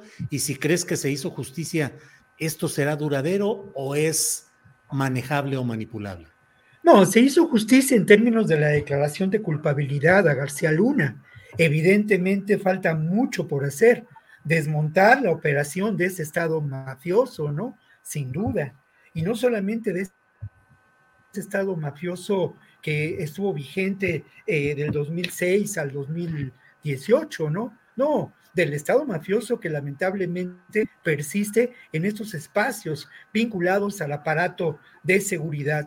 Pero sí creo que eh, lo que ocurre en un juicio acotado, que lo he mencionado varias veces en relación a lo que vimos, eh, sucedió en las últimas semanas, sí señala evidentemente cómo procedió García Luna y también es cierto, ya conocíamos mucha de esa información, pero ahora se corrobora y también de manera muy clara se hace evidente cómo operó la maquinaria de protección al al, cártel de Sinaloa. Insisto yo en ello, ¿eh? Parte de la justicia que tenemos que buscar y la justicia por la que tenemos que luchar es precisamente fincar responsabilidad a Calderón más allá del ámbito nacional, porque esa, ese fincar responsabilidad es fundamental para el esclarecimiento de cómo ocurrieron a lo largo del sexenio de Calderón crímenes de lesa humanidad traducidos a desapariciones forzadas, a detenciones arbitrarias, a la instrumentación de las Fuerzas Armadas en función de una absurda legitimación del poder de Calderón. Y cómo ello estaba vinculado, y lo he dicho muchas veces, a un proyecto de control territorial por parte de Estados Unidos y de sus intereses más oscuros. Sí, bien, Víctor. Guadalupe Correa, hoy vi una caricatura de Darío Castillejos, arroba Darío Monero en, en Twitter, en la que eh, se llama Veredicto Contiguo, Veredicto Contiguo, y está la figura maltrecha de la justicia mexicana, amputada, golpeada, abandonada, desastrosa, y sobre ella hay un personaje como de saco y de pantalón, como de un traje completo, que está saludando al otro lado de una barda a la estatua de la libertad. Se hizo justicia allá, y desde acá estamos saludando en ese veredicto contigo entusiasmados. Exactamente, Julio. Qué, buena, eh, qué, buen, qué buena caricatura, la verdad no la he visto, pero como la describes, así me siento yo. Y me siento también un poco desconcertada porque pues el oficialismo de alguna forma está cantando victoria, ¿no? E inclusive algunas personas se atreven a decir que aquellos que dijimos que iba a ser un teatro, todo esto, pues que ahora nos teníamos prácticamente que, que disculpar, cuando todos anticipamos que si este juicio se llevaba a cabo, pues iba a resultar ser culpable, porque obviamente la Fiscalía de los Estados Unidos, los, fiscales estadounidenses no iban a, hacer tremendo este, show, ¿no? De, tremendo eh, ridículo, obviamente. Obviamente no. Y entonces, ¿por qué le estamos pidiendo a los estadounidenses que tienen su propia agenda para eh, determinar que nosotros somos los narcotraficantes, los criminales? Y esto les va, como he dicho tantas veces, les va a servir bastante a ellos y bastante a los republicanos en el 2024. Van a ver, vamos a ver si no es una victoria pírrica. Pero, ¿no se va a hacer justicia en México? Porque como bien dije, no se hizo justicia porque no sabemos realmente, porque la falta de pruebas que sostuvieron esos testimonios no nos dejan ver cómo se configuró esta red de narcotráfico que involucra a mucha más gente que solamente Genaro García Luna. Nadie le quiere lavar la cara a Genaro García Luna y que eso le quede muy claro a quienes de la audiencia quieran decir que uno porque quiera pruebas y porque quiera realmente establecer estas relaciones para entender perfectamente qué pasó y cuáles fueron las este, también la participación de los estadounidenses que querían tanto a García Luna, que hasta le dieron una green card, que lo, que lo ayudaban en su, en su construcción de su consultora GLAC. O sea, realmente, realmente lo que tenemos que hacer en México es que se haga justicia en México. ¿Quién ayudó a Genaro García Luna? ¿Cuál fue el papel del expresidente Felipe Calderón? Yo no me creo eso del expresidente Felipe Calderón. Tuve la oportunidad de hablar con gente que estaba muy cerca de Felipe Calderón y todos ellos decían que era el micromanager, el micromanager, que lo veía y lo sabía todo, que operaba, que quería planos, todo. Y él le dio tanto dinero a Genaro García Luna para crear Plataforma México, para operar la, estrategia, la, la, reforma policial, y no sabía nada. Tenemos que hacer la justicia en México y no congratularnos de que se hizo justicia en los Estados Unidos, porque esa va a ser una victoria pírrica que al final va a ser una derrota para nuestro país, para nuestras instituciones y para las Fuerzas Armadas de México. Van a ver. Eh, Guadalupe, eh, Ricardo Ravelo, victoria pírrica de México y una derrota posterior. Sí, suena eso. Yo creo que más bien es, es derrota en México porque eh, no obstante que cuatro de los cinco delitos que se le imputaron a García Luna se cometieron en México, pues nunca se integró ninguna carpeta en su contra por narcotráfico. Es decir, se mantuvo impune y en México pues, no hay todavía investigaciones en ese sentido. Hay otras que abordan o apuntan a, delitos patrimoniales, ¿no? de enriquecimiento, lavado, y lavado de dinero no ligado a, narcotráfico, sino a, corrupción institucional. Este, obviamente no, no, nunca se integró absolutamente nada. Eh, esto desde mi punto de vista, responde al pacto de impunidad que se estableció desde entonces y que desafortunadamente parece que, se, que, prevalece porque no obstante esta declaración de culpabilidad en contra de García Luna, pues la única acción que hay es traer o buscar traer a México 740 millones de dólares eh, de Estados Unidos. Fuera de eso, como lo dije hace un momento, toda la estructura policíaca. Es decir, Genaro García Luna sigue teniendo brazos, oídos y ojos en buena parte de la estructura policíaca, del sistema policíaco del país, porque su gente está operando en, estados, en aeropuertos, en áreas de inteligencia, incluso en la Ciudad de México, este, y esto no se ha cortado absolutamente para nada. De tal manera que, bueno, eh, llama mucho la atención que el presidente pues señale, ponga videos de Moreira hablando en contra de Calderón, cuestione, diga, pero si no hay acciones, pues de qué se trata, cuál es el juego, hacia dónde va, qué se va a hacer. No hay una sola acción. Obviamente, ni por asomo aparece el fiscal general de la República para aclarar cosas o plantear alguna estrategia a seguir desde el punto de vista legal. Es decir, em, yo creo que esto va a ser sin duda capitalizable políticamente para la 4T, pero hay algo que sí brinca en este escenario. Si la idea es, como, como todo indica, capitalizar esto políticamente hacia el 2024, eh, yo creo que les puede salir el tiro por la culata porque eh, el escenario actual del país no es distinto al que se vivió con Calderón. Y obviamente en aquel sexenio, bueno, hoy se demostró que hubo una gran complicidad con el narcotráfico. Hoy hay demasiado ruido al respecto, pero no hay elementos. Sin embargo, tampoco hay resultados. De tal manera que, bueno, ¿qué va a pasar? ¿Va a seguir el presidente culpando al pasado de la realidad desastrosa actual sin acciones? Si aquellos fueron los, los responsables del caos actual, ¿por qué no hay acciones? ¿Es complicidad? ¿Es pacto de impunidad? ¿O de qué se trata?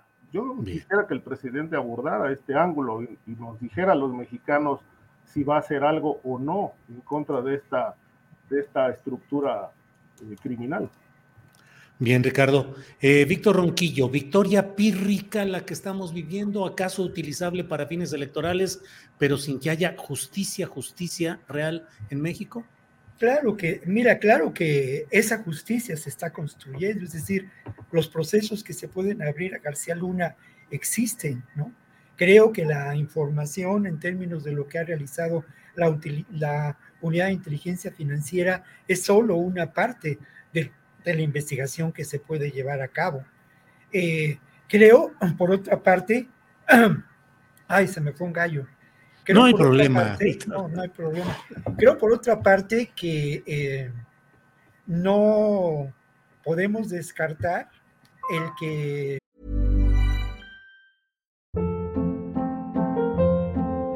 Hold up. What was that? Boring. No flavor. That was as bad as those leftovers you ate all week. Kiki Palmer here, and it's time to say hello to something fresh and guilt-free. Hello Fresh. Jazz up dinner with pecan-crusted chicken or garlic butter shrimp scampi. Now that's music to my mouth. Hello Fresh. Let's get this dinner party started. Discover all the delicious possibilities at hellofresh.com.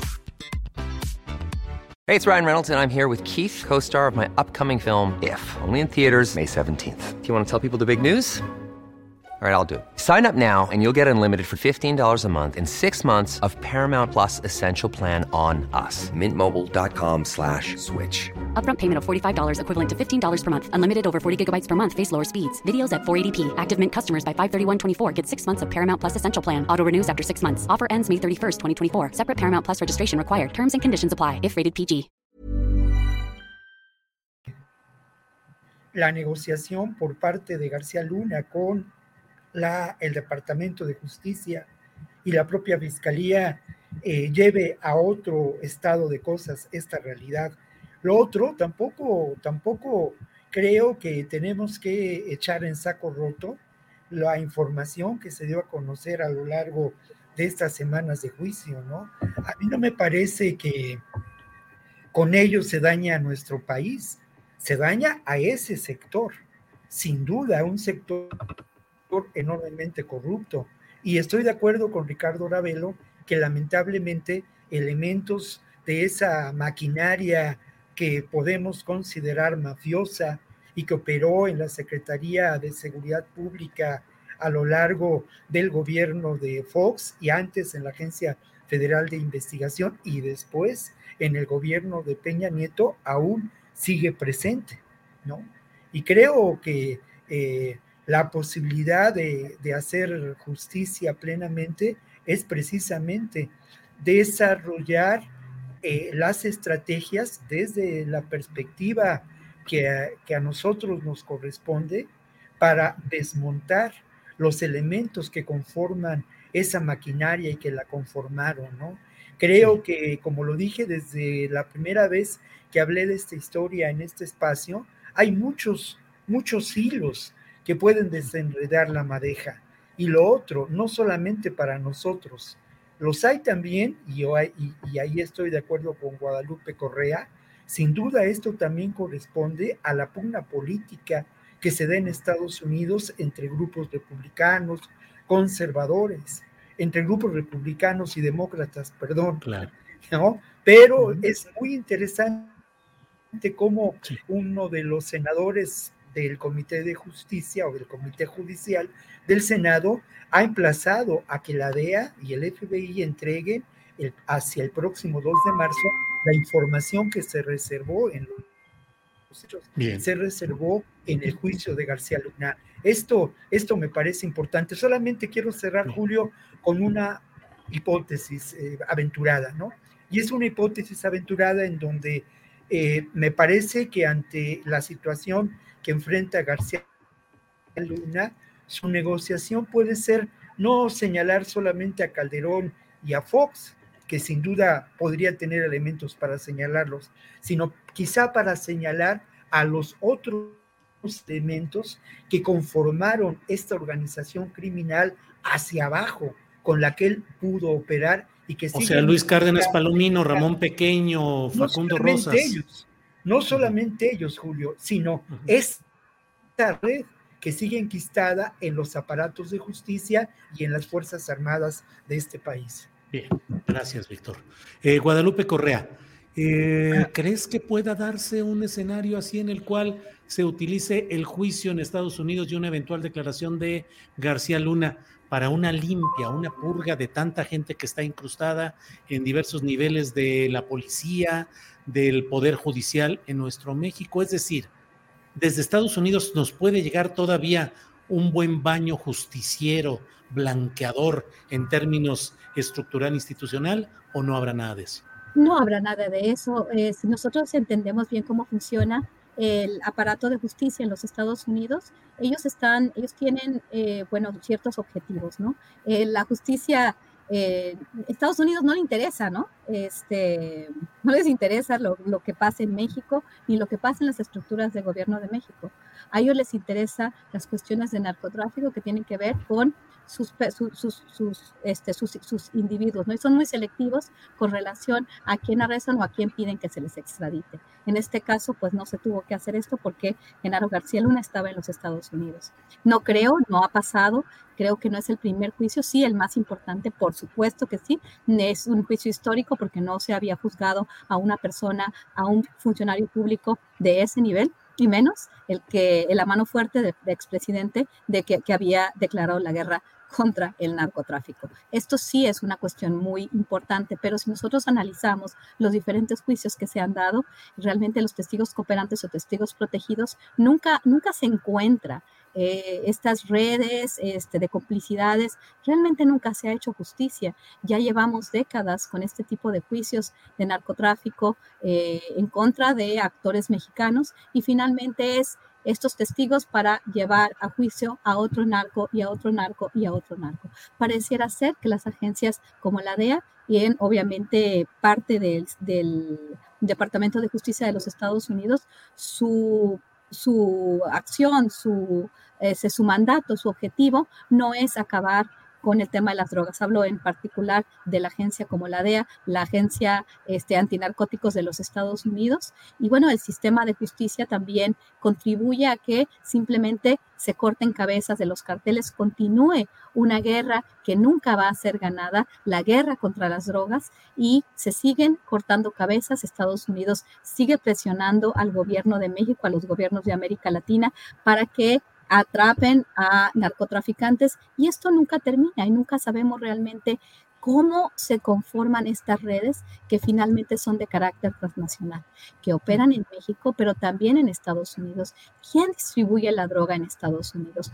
¿Cómo se distribuye? O entonces los carteles mexicanos tienen toda la capacidad de distribuir la droga en Estados Unidos? Por supuesto que no. ¿A quién se la dan? ¿Quién lo permite? ¿Cuáles son los papeles de los agentes y las agencias estadounidenses? Esto no lo vamos a saber y lo que, lo que planteas, Julio, lo veo muy difícil. Ojalá se hiciera, pero no está en los objetivos de Estados Unidos hacer justicia en México. Por eso esta idea de que se hizo justicia en, en, este, se hizo justicia porque se fue declarado culpable eh, Genaro García Luna, pues no me parece una, una, un enunciado preciso, porque lejos de hacerse justicia, podríamos estar hablando de más injusticias porque se podría tratar de darle carpetazo a un caso que involucró a muchísimas personas de ambos lados de la frontera. Bien, Guadalupe. Ricardo Ravelo, ¿quién gana y quién pierde en todo este caso de García Luna? Te lo pregunto en los dos planos. ¿Quién gana y quién pierde en lo político en México? ¿Quién gana y quién pierde en México en lo institucional? ¿Nos va a servir de qué o no nos va a servir lo que se ha dictaminado en Nueva York? Mira, eh, en el caso de México yo creo que sí queda claro que se pierde, se pierde la justicia, ¿no? Es decir, este, queda en evidencia que García Luna se mantuvo impune y sigue acá en México sin cargos por narcotráfico, precisamente porque más allá de omisiones, eh, dije hace un momento, queda clara, quedan claras las, las complicidades, los pactos de impunidad. Pierde la justicia, seguramente gane la 4T porque lo va a capitalizar muy bien y qué bueno, políticamente es, tiene demasiada leña para cortar este caso. Eh, sin embargo, bueno, si el gobierno no hace su parte en ese mismo tema que es el combate criminal y no hay resultados respecto de la violencia, bueno, esto puede, puede causar un incendio porque precisamente el, el, punto nodal, el punto toral de la política de la 4T fue precisamente abatir este problema de la inseguridad y, y de la violencia. Hasta hoy no hay resultados, por lo menos claros no hay. La violencia sigue y ahí están los muertos, están los balazos, están los desaparecidos. En el caso de Estados Unidos, eh, de alguna manera ellos ganan y ganan por todos lados. Ganan porque, bueno, enjuician a este hombre, le dicen a México, mira, pues lo que tú no has hecho, yo sí lo hago. Y por otro lado, este, ganan respecto al negocio porque mantienen cobijada su red de distribución, de lavado de dinero en Estados Unidos, que obviamente participó porque este, este negocio del narcotráfico, eh, en el caso de estos dos países, pues es un negocio binacional no se puede entender de otra manera. Es decir, eh, por muy grande que sea el cártel de Sinaloa, necesita brazos de aquel lado de la frontera, eh, ya mexicanos o estadounidenses, y obviamente apoyo institucional. Es un negocio que no opera sin cobijo oficial. Ahora, Oye, Ricardo, ¿quieres, eh, creo entender, que con este juicio Estados Unidos se blinda de la responsabilidad de ellos, echando toda la podredumbre y todo el lodo hacia México y nada hacia ellos. Pues sí, por supuesto, y así, así han operado siempre. Mira, eh, hace años tuve la oportunidad de platicar con un ex embajador colombiano en México que estuvo al frente de tareas eh, de, contra crimen organizado en Colombia y me dijo que allá por los años 80 ellos plantearon como política de Estado despenalizar las drogas este, como una forma de pues cortar las redes del narcotráfico en Colombia y me respondió que el enemigo número uno de esa, de esa propuesta fue Estados Unidos. Estados Unidos, para Estados Unidos el narcotráfico es un gran negocio y obviamente ellos lo ven así. Eh, por eso eh, se dieron cuenta de que, bueno, pues eh, vamos a legalizar la marihuana porque nosotros la vamos a producir y nosotros se la vamos a dar a la gente. ¿Por qué es un gran negocio? Porque ellos saben lo que tienen. Tienen lo más importante que se llama el mercado. Y si tienen el mercado cautivo, ¿por qué nos van a venir otros a, vender lo que nosotros podemos acá producir? De tal manera que, bueno, ellos tienen su parte estructural muy bien aceitada con las agencias de la DEA, con la agencia de la DEA, con el FBI, con toda la estructura institucional para dar cobijo a eso, porque al final del día es un negocio. La política es otra cosa, el negocio es otra. La política es decir, vamos a combatir, los corruptos están de aquel lado, este, allá están los cárteles, pero también hay del otro lado de la frontera, no se les llama cárteles, pero hay redes de distribución, lavan dinero. Obviamente, este, esto es muy obvio, es decir, cualquiera lo puede entender que, que no es posible que García Luna solo, este, como jefe de una banda, por muy grande que haya sido, no haya necesitado abrazos del otro lado de la frontera. Bien, Ricardo. Eh, Víctor Ronquillo, ¿quién gana, quién pierde en México, en Estados Unidos, en los planos político e institucional? Sí, bueno, mira, creo que, no, perdón, eh, yo no soy tan ingenuo de ninguna manera para pensar, al final de cuentas, que la justicia en Estados Unidos opera en favor precisamente de esta vocación de justicia universal, de erradicar estas realidades que son parte de una estructura, al final de cuentas, capitalista. Yo he asentado aquí en esta mesa, pues la función que tienen las drogas, y he dicho que ese juicio fue acotado a los intereses de Estados Unidos, pero de alguna manera el que en estos momentos se refiera a, eh, a Genaro García Luna como culpable de estos delitos, sin duda abona a un proceso de justicia, abona, ¿eh? no quiero decir que termina, abona un proceso de justicia y de reparación del daño. Por eso me acordé de aquella marcha que tuvimos, eh, que acompañamos con las cámaras del Canal 22. Por eso me acordé del sufrimiento de esas personas y cómo esto de alguna manera eh, inicia una posibilidad de justicia que no le toca necesariamente a los estados y a los gobiernos, sino nos toca a nosotros construirla y reflexionar y señalar la posible acción de la sociedad en relación de esa búsqueda de la justicia. Eso es lo que está detrás de ese planteamiento de acusar a Calderón por crímenes de lesa humanidad.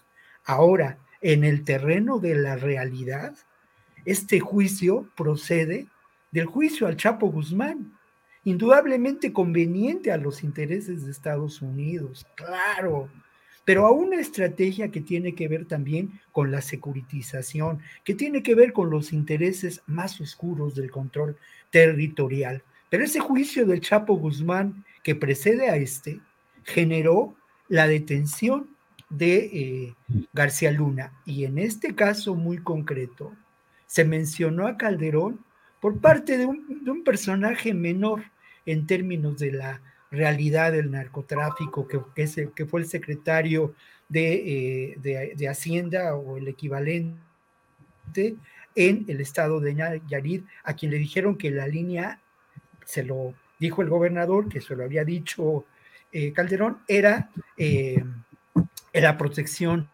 Sí, el fiscal Entonces, el fiscal Beitia, no, no fue el fiscal, fue el secretario o fue el fiscal Beatty, el diablo famoso, ¿no?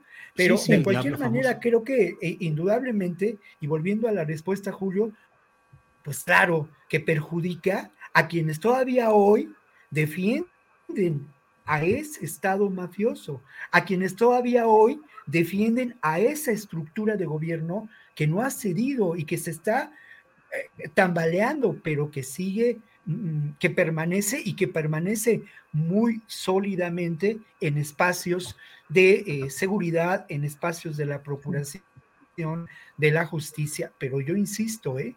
hay algo de consuelo para estas personas que sufrieron detención arbitraria, a quienes perdieron a sus familiares, a quienes perdieron a sus familiares víctimas de ejecuciones extrajudiciales. Y hay la evidencia de que esto fue una acción sistemática por parte del Estado mexicano, cuyo um, presidente era Felipe Calderón.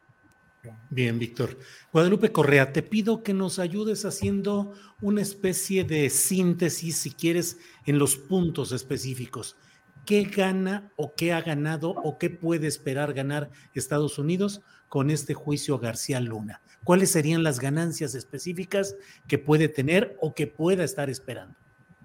Sí, definitivamente. Y esto tiene que ver, antes de contestar tu pregunta, con el arresto del general Cienfuegos, de Salvador Cienfuegos, en la ciudad de Los Ángeles. Tenemos a dos figuras, o querían tener a dos figuras importantísimas, los dos hombres fuertes de la seguridad, Genaro García Luna y este, Salvador Cienfuegos, el hombre fuerte de la seguridad, durante el sexenio de, eh, de Enrique Peña Nieto. Esto es muy importante. ¿Cuál es el mensaje que se está dando y por qué gana Estados Unidos? México, ya lo dije muchas veces también antes, México, eh, un país que no puede con sus instituciones, que sus hombres más importantes están vinculados con el mismo flagelo que ellos dicen estar luchando. ¿Qué va a hacer Estados Unidos? Esto es muy importante para Estados Unidos. Ellos están justificando toda su política y toda la, este, la intervención, inclusive dentro del territorio, que se ha propuesto por varios legisladores, pero que se propuso inclusive por el expresidente de los Estados Unidos de América, el expresidente Donald Trump, ya lo hemos dicho también, él lo que quiere hacer, lo que quiso dar, dejar ver en una, eh, en una frase muy corta, porque también un gran comunicador eh, que con frases muy cortas decía mucho. México no puede con sus bad hombres, nosotros tenemos que ayudarles. Y lo que se está dando, la discusión, eh, ahorita hay varias plataformas que están retomando todos y cada uno de las declaraciones, principalmente de líderes republicanos, con unas propuestas muy radicales para eh, destruir a esos carteles mexicanos que están, que están, este, que están ocasionando la crisis del fentanilo. Estados Unidos deja su responsabilidad con su propia sociedad, aquellos que perdieron sus casas debido a toda esta desigualdad, todo este poder corporativo que lo puede todo, que empezaron estas personas en adicción, muchas de ellas, con la crisis de los opiáceos se explicó muy bien, por la industria farmacéutica, que la industria farmacéutica ganan ganan los Estados Unidos como Estado, pero también ganan sus grandes empresas. ¿Por qué? Porque se puede justificar todavía más más guerra. Estados Unidos va a decirle a México, mira cómo nos tienes a nosotros, cuando no están reconociendo que lo que está sucediendo tiene que ver por ellos mismos, por las compañías farmacéuticas que también generaron una adicción en el tratamiento de ciertas enfermedades. Esto es ya comprobadísimo, ya ha habido varios estudios que han mostrado cómo las compañías farmacéuticas tuvieron mucho que ver en esta crisis de los opiáceos y ahora la segunda etapa, la crisis del fentanilo. Esto por un lado. Después de todo, Estados Unidos va a poder seguir ejerciendo su control estratégico, geoestratégico, vía sus agencias supuestamente antinarcóticos, como lo ha hecho no solamente en México, sino en todo el hemisferio. Gana porque tiene presencia, porque va a tener más capacidad de presionar a los gobiernos. Y bueno, también ganan, este, bueno, porque porque bajo esta, este marco bicentenario quisieron darle eh, a México por su lado, aunque en realidad ellos siguieron imponiendo su estrategia Kimpin. Lo que también hemos mencionado es que cuando empieza realmente a operar marco bicentenario, lo primero que hacen los estadounidenses es pedir la cabeza de los chapitos, pedir recompensa por los chapitos. Entonces, todo tiene que ver con una narrativa que les permite a ellos continuar ejerciendo control territorial en las Américas, seguir consolidando su doctrina Monroe a través de su estrategia antinarcóticos, realmente seguir ejerciendo el imperialismo y seguir tratándonos como un patio trasero. Eso es lo que están pudiendo eh, lograr. Lo que quisieron hacer también con el caso de Cienfuegos hubiera podido poner a México todavía más en el banquillo de los acusados, porque hubiera sido la cabeza de las Fuerzas Armadas. Por eso yo quiero decir siempre que tengamos muchísimo cuidado, porque puede ser realmente una victoria pírrica. Una victoria pírrica quiere decir que en, en, de entrada se ve como una victoria, pero que al final es un fracaso. Eso quiere decir una victoria pírrica porque hoy se están diciendo, están diciendo muchas de las, de las figuras oficialistas que se hizo justicia. No estoy hablando de ninguna forma de Víctor, de ninguna forma, nada, o sea, porque él, él habló de una justicia y entiendo la explicación de la justicia que él ve. O sea, obviamente lo entiendo y tiene razón en este sentido. Estoy hablando de que no podemos, eh, o sea, dejar que solamente esa justicia para aquellas víctimas que pudieron ver a una persona que operó como principal figura una estrategia que obviamente los victimizó por todos estos seis años. Pero bueno, este, esta es, esta es, este, es el resumen, ¿no? Al final, en la, en la elección 2024, Estados Unidos exime su responsabilidad, se la pone a los carteles mexicanos, a la incapacidad del gobierno de lidiar con sus carteles, desvía la atención hacia los carteles mexicanos, hacia la corrupción en México, obviamente le quita toda responsabilidad a las compañías productoras de armas, a los bancos que permiten el lavado de dinero y obviamente las compañías farmacéuticas y todo se enfoca en el mexicano.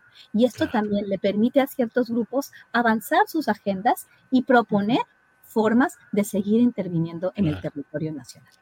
Bien, Guadalupe. Eh, Ricardo Ravelo, pues aquí estamos preguntándonos, bueno, ¿por qué no hubo acción real del, de la Fiscalía General de la República durante todo este tiempo? ¿Por qué se tuvo que trasladar todo a Estados Unidos? ¿Y por qué seguimos esperando que haya acciones realmente contundentes y proporcionales a lo que se ha visto en este juicio? En Estados Unidos. Pero ya hoy regresó el fiscal general de la República, al menos al escenario gráfico Hoy apareció en una fotografía su reaparición pública.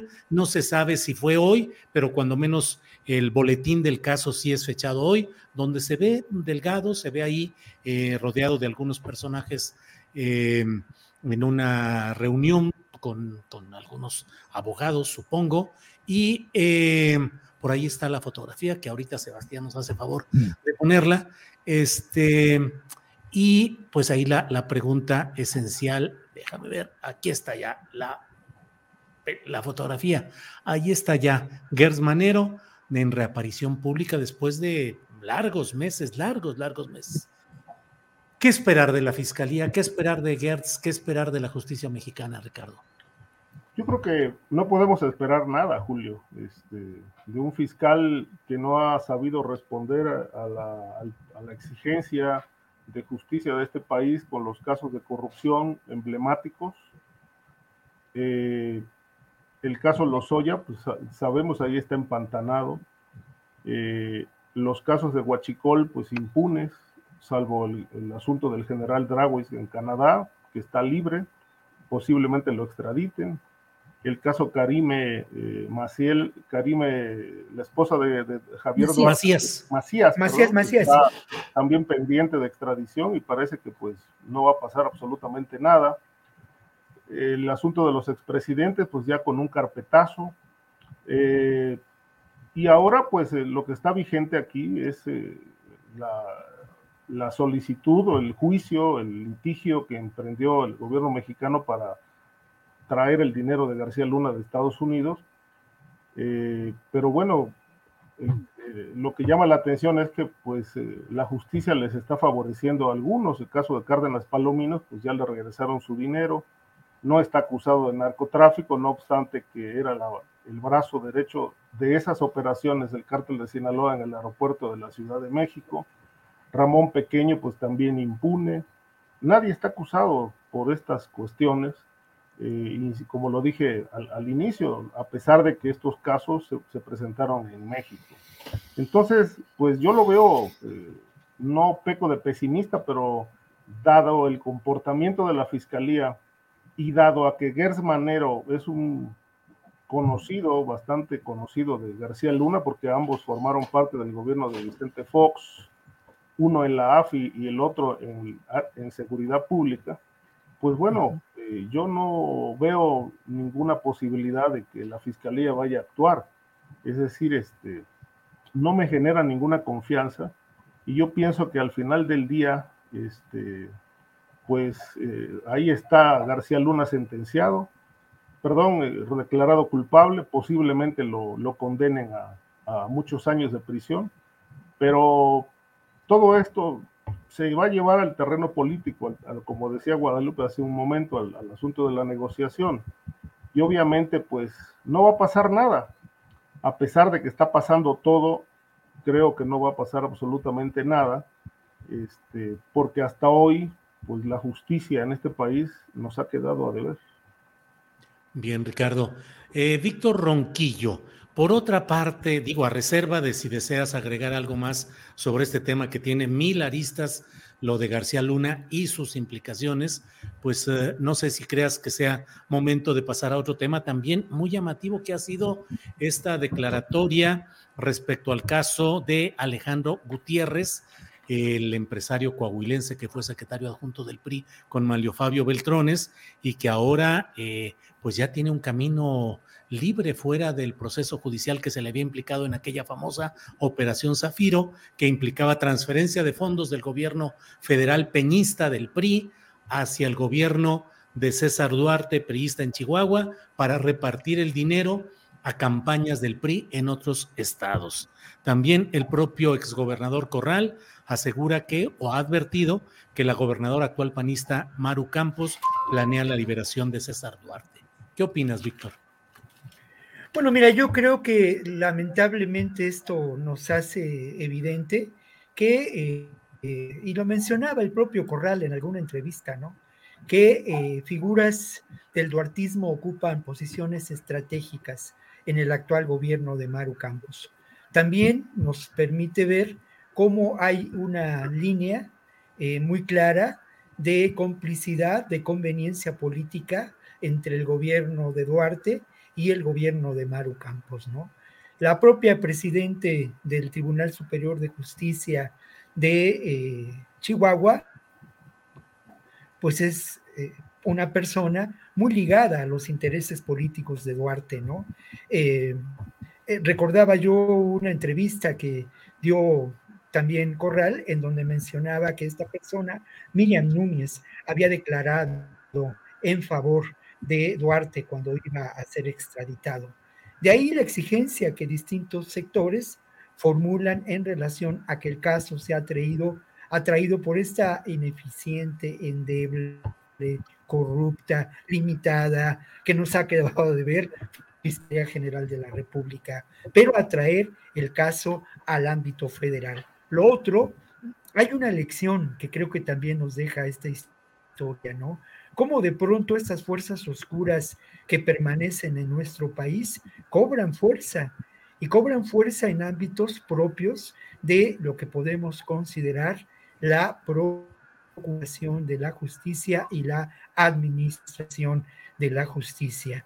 Hay también denuncias en cuanto a que la propia Maru Campos ha conversado, entre comillas, con algunos de los testigos protegidos o testigos colaborantes en, la, en el tramado judicial que se, que se armó en contra de Duarte. ¿Con qué propósito? Pues para convencerlos, no sé en qué términos, de que declaren que fueron víctimas de tortura, ¿no? Y otro elemento que vale la pena mencionar y que creo que también está dado en relación a este caso, pues es ni más ni, menos que las estrategias del PRI para eh, lograr hacerse de recursos económicos que bien pueden servir para, en, en, el sentido más amplio, más profundo de la palabra, para la compra del voto, no el pago, sino todos estos recursos económicos, ¿no? Y en ese sentido, ahí hubo la conformación de varias empresas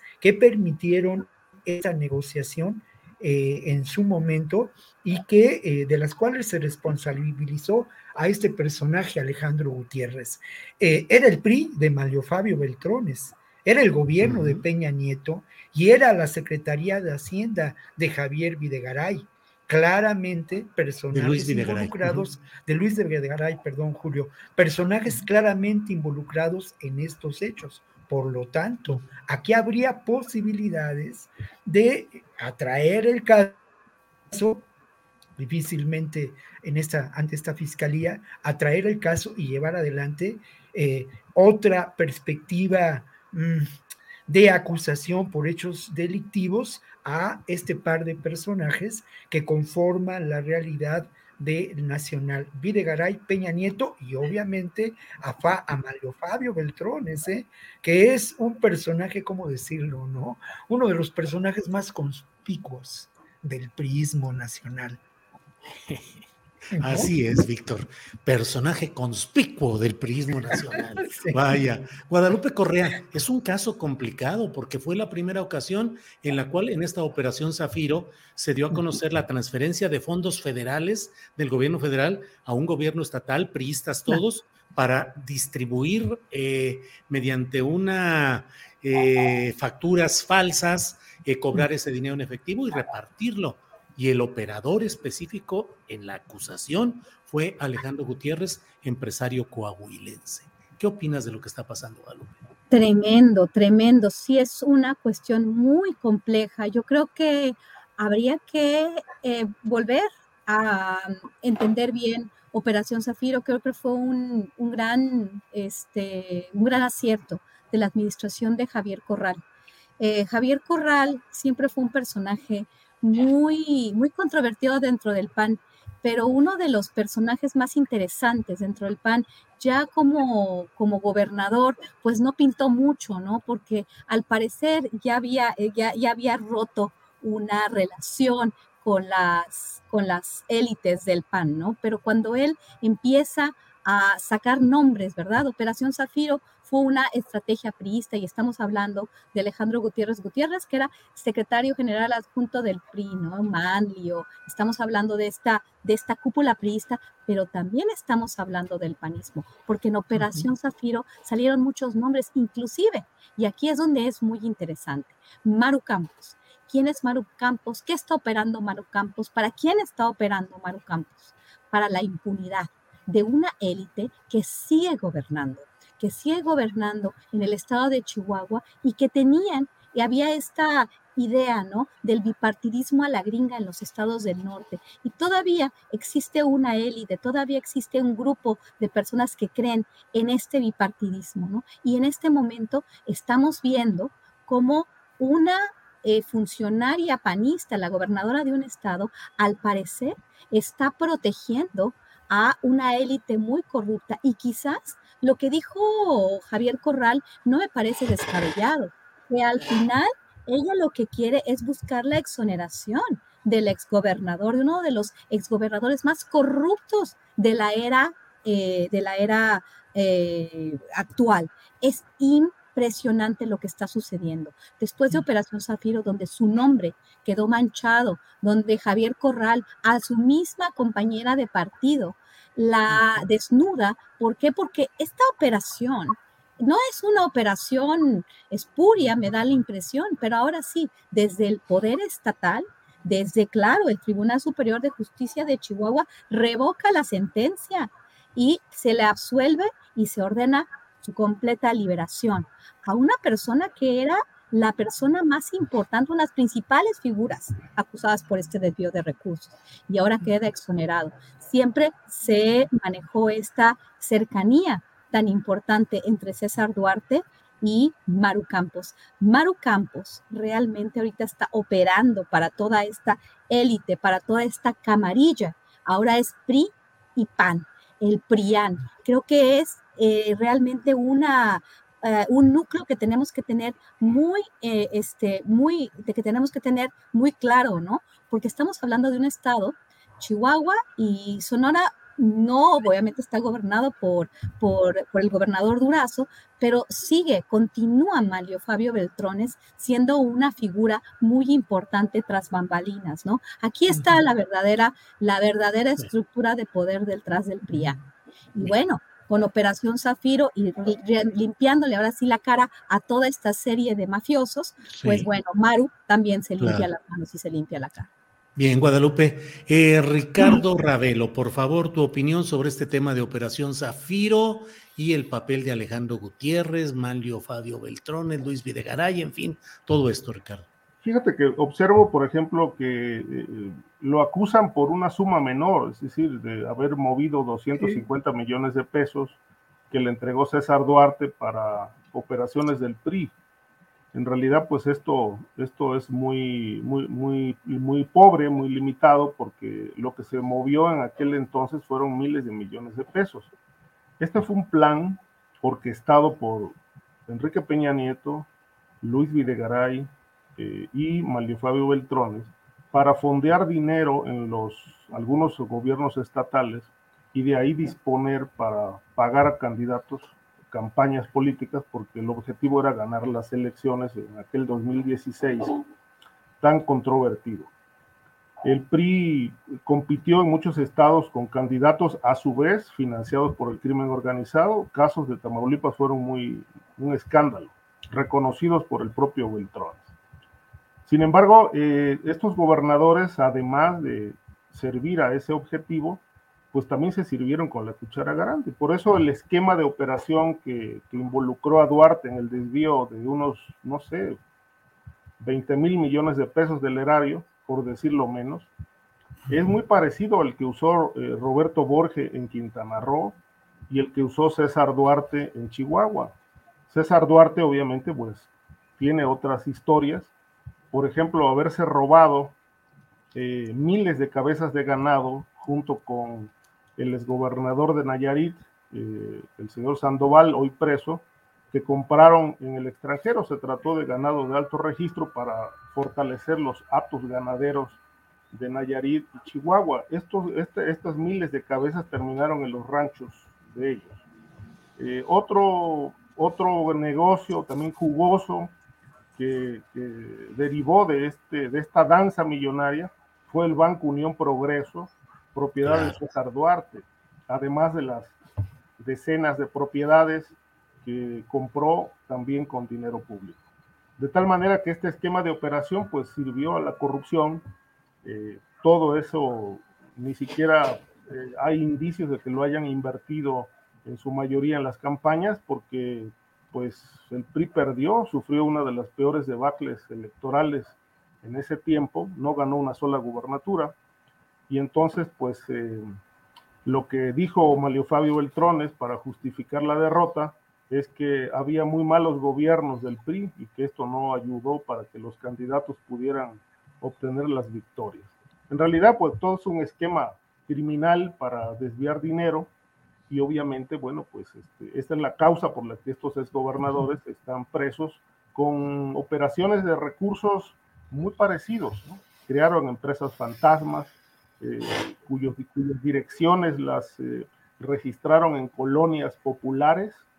Eh, hubo casos, por ejemplo, de una superempresa que daba servicio en Veracruz para asesorías y demás, que tenía como fachada una, es una casita, una casita de madera y, láminas de cartón en una colonia, eh, pues prácticamente donde vive la gente sumida en el lumpen prácticamente. Ahí era la dirección fiscal de la empresa.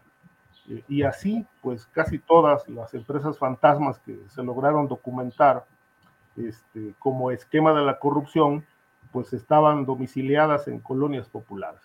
Eh, un esquema de saqueo, obviamente, donde pues una vez más quedó demostrado el, gran contubernio que había entonces para saquear el dinero del, erario.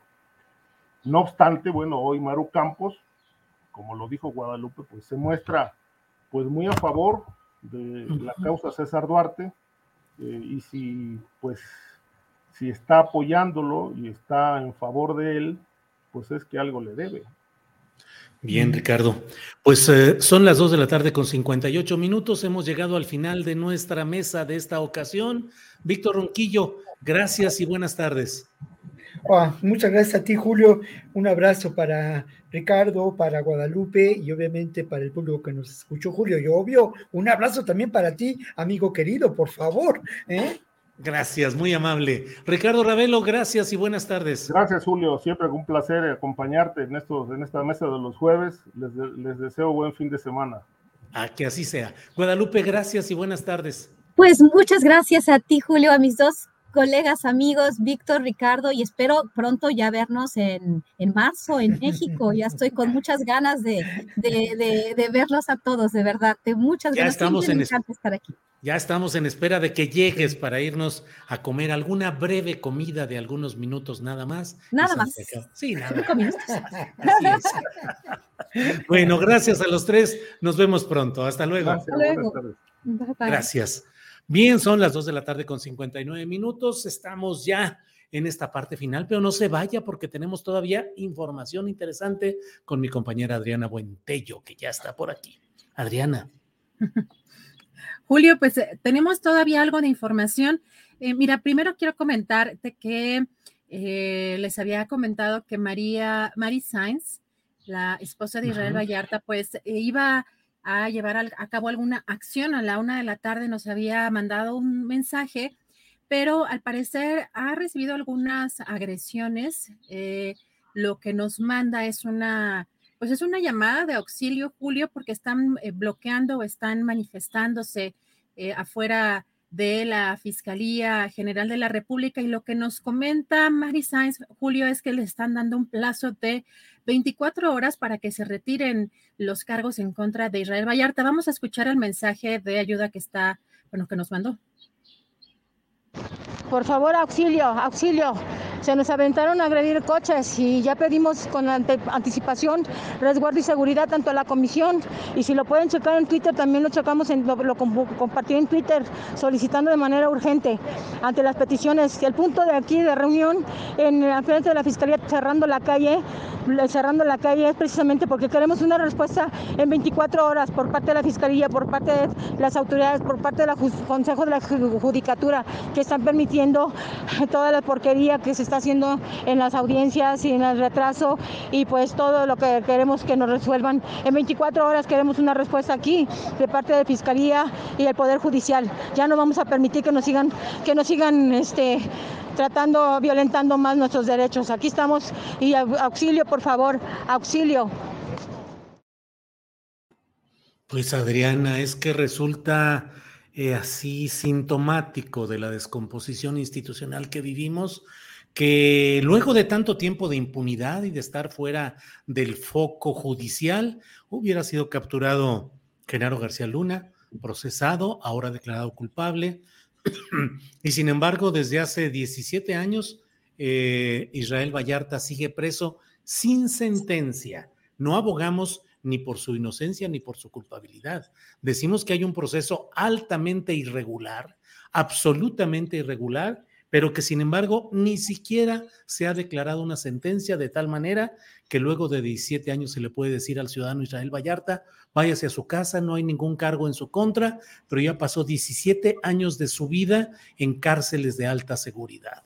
Así es que, caray, pues sería el momento de que la institucionalidad mexicana atendiera de verdad este tipo de casos, más allá de todos los tecnicismos judiciales y jurídicos y enredos, se necesita una voluntad política fuerte para tratar de salir adelante en todo esto, porque resulta increíble que siga lo mismo a pesar de lo que hemos visto y escuchado en Estados Unidos, que ya lo sabíamos, pero allá fue confirmado, Adrián. Así es, Julio.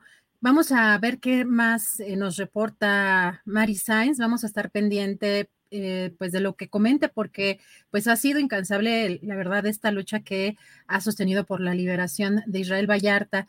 Julio, y además, bueno, cambiando de tema, hay, hay un asunto interesante que pues hace algunas semanas estuvimos viendo una discusión dentro del propio Partido Revolucionario Institucional por una un cambio en los estatutos que daría una ampliación eh, o una eh, operación en, estatutaria que daría una ampliación a los, eh, a los años o a la presidencia de Alito Alejandro Moreno.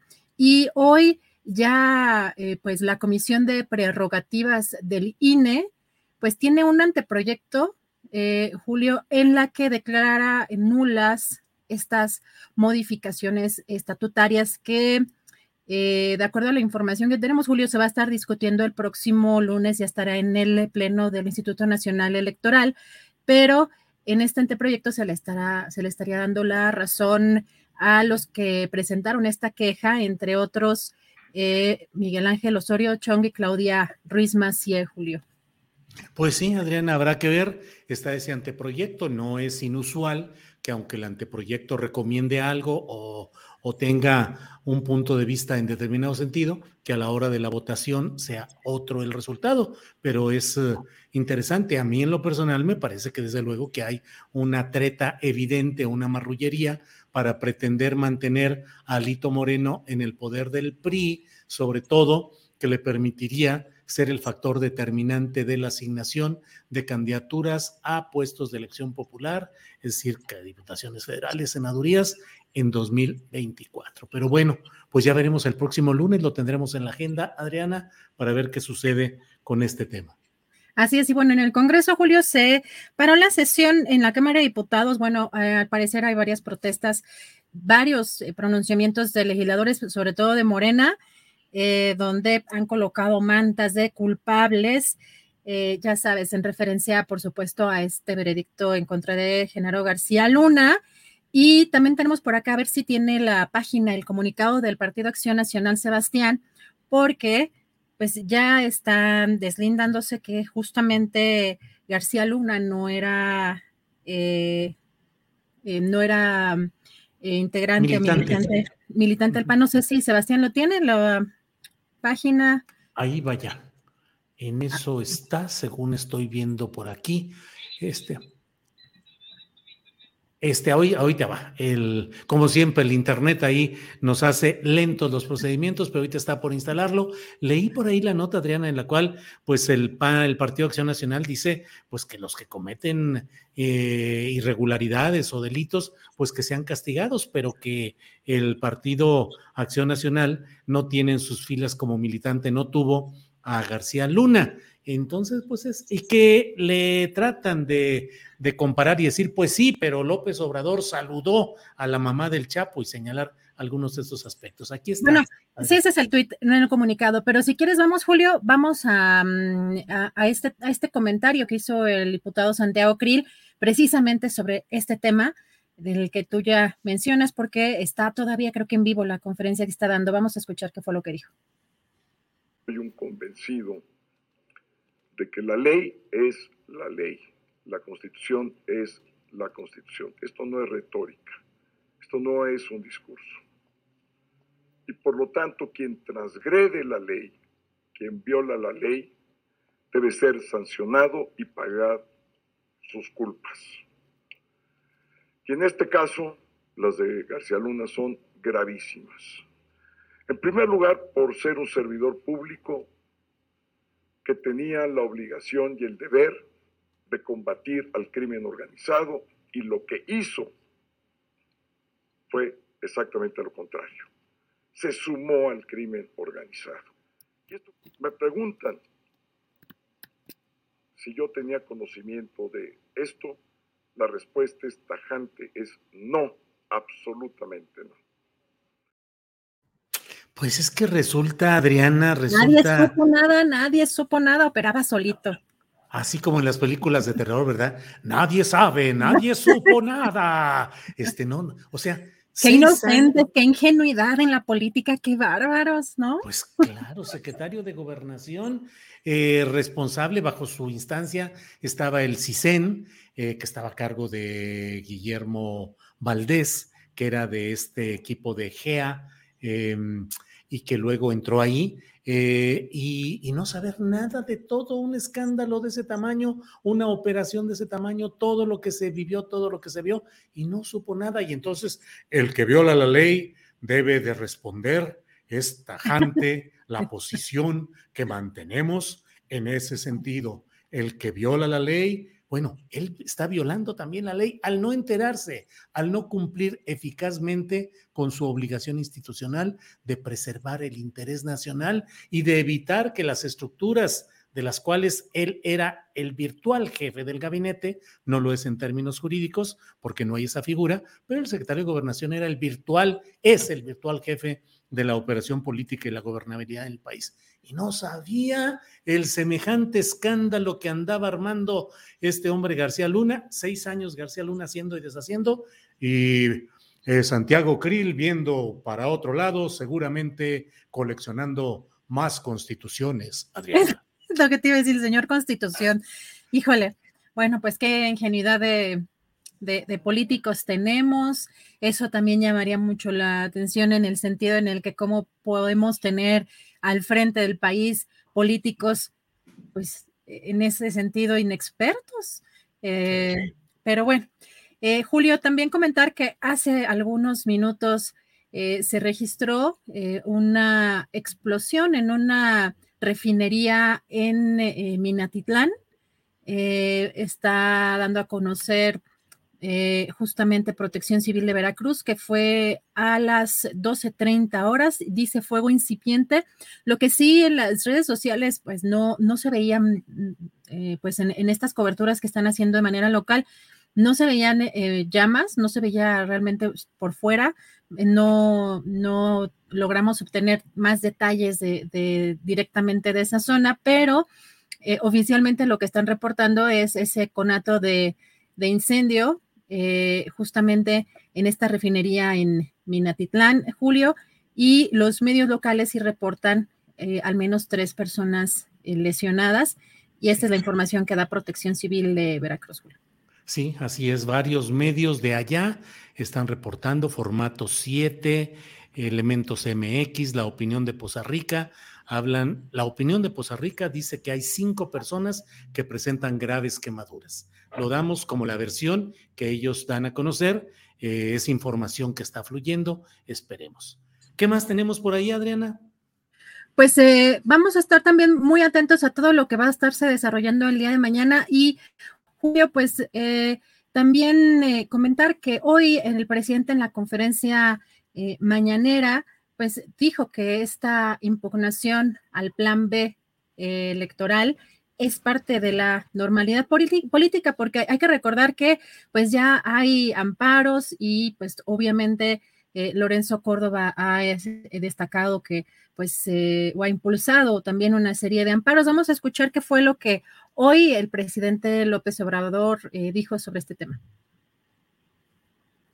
El que se aprueben iniciativas en el Poder Legislativo o que haya reformas a la Constitución, a las leyes, y que eh, se impugnen estas eh, reformas, se acuda al Poder Judicial mediante recursos, controversias, pues todo eso es parte de la normalidad política, democrática, de un verdadero Estado de Derecho, no como era antes.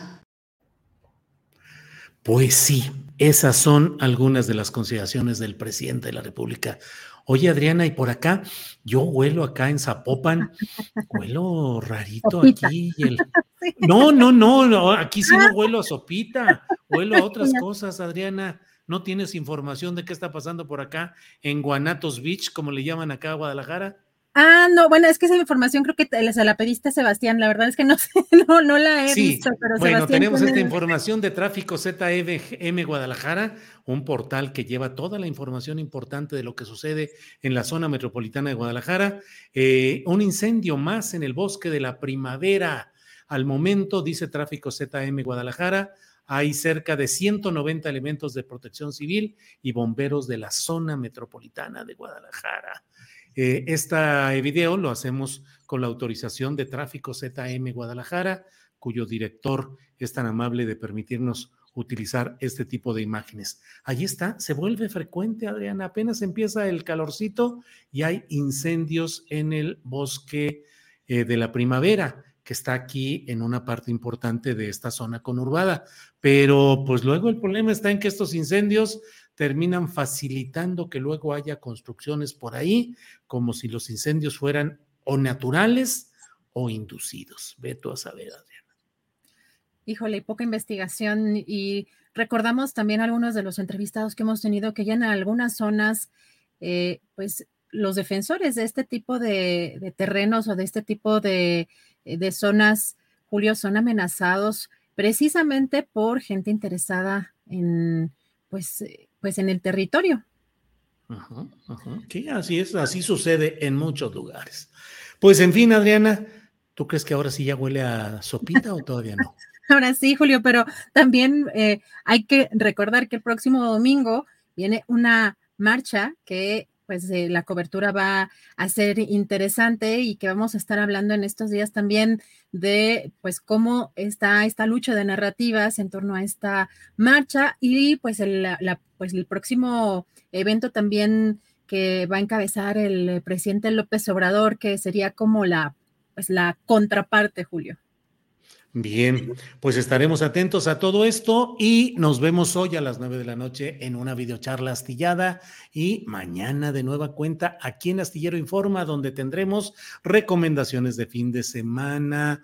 Eh, esperemos que ya esté con nosotros Daniel Roblesaro en sus cinco minutos de inclusión, eh, la mesa del más allá, entrevistas, información y de todo, Adriana. Así es, pues vamos a estar muy pendientes y te vemos en la noche, Julio. Así es. Gracias y hasta pronto. Hasta mañana.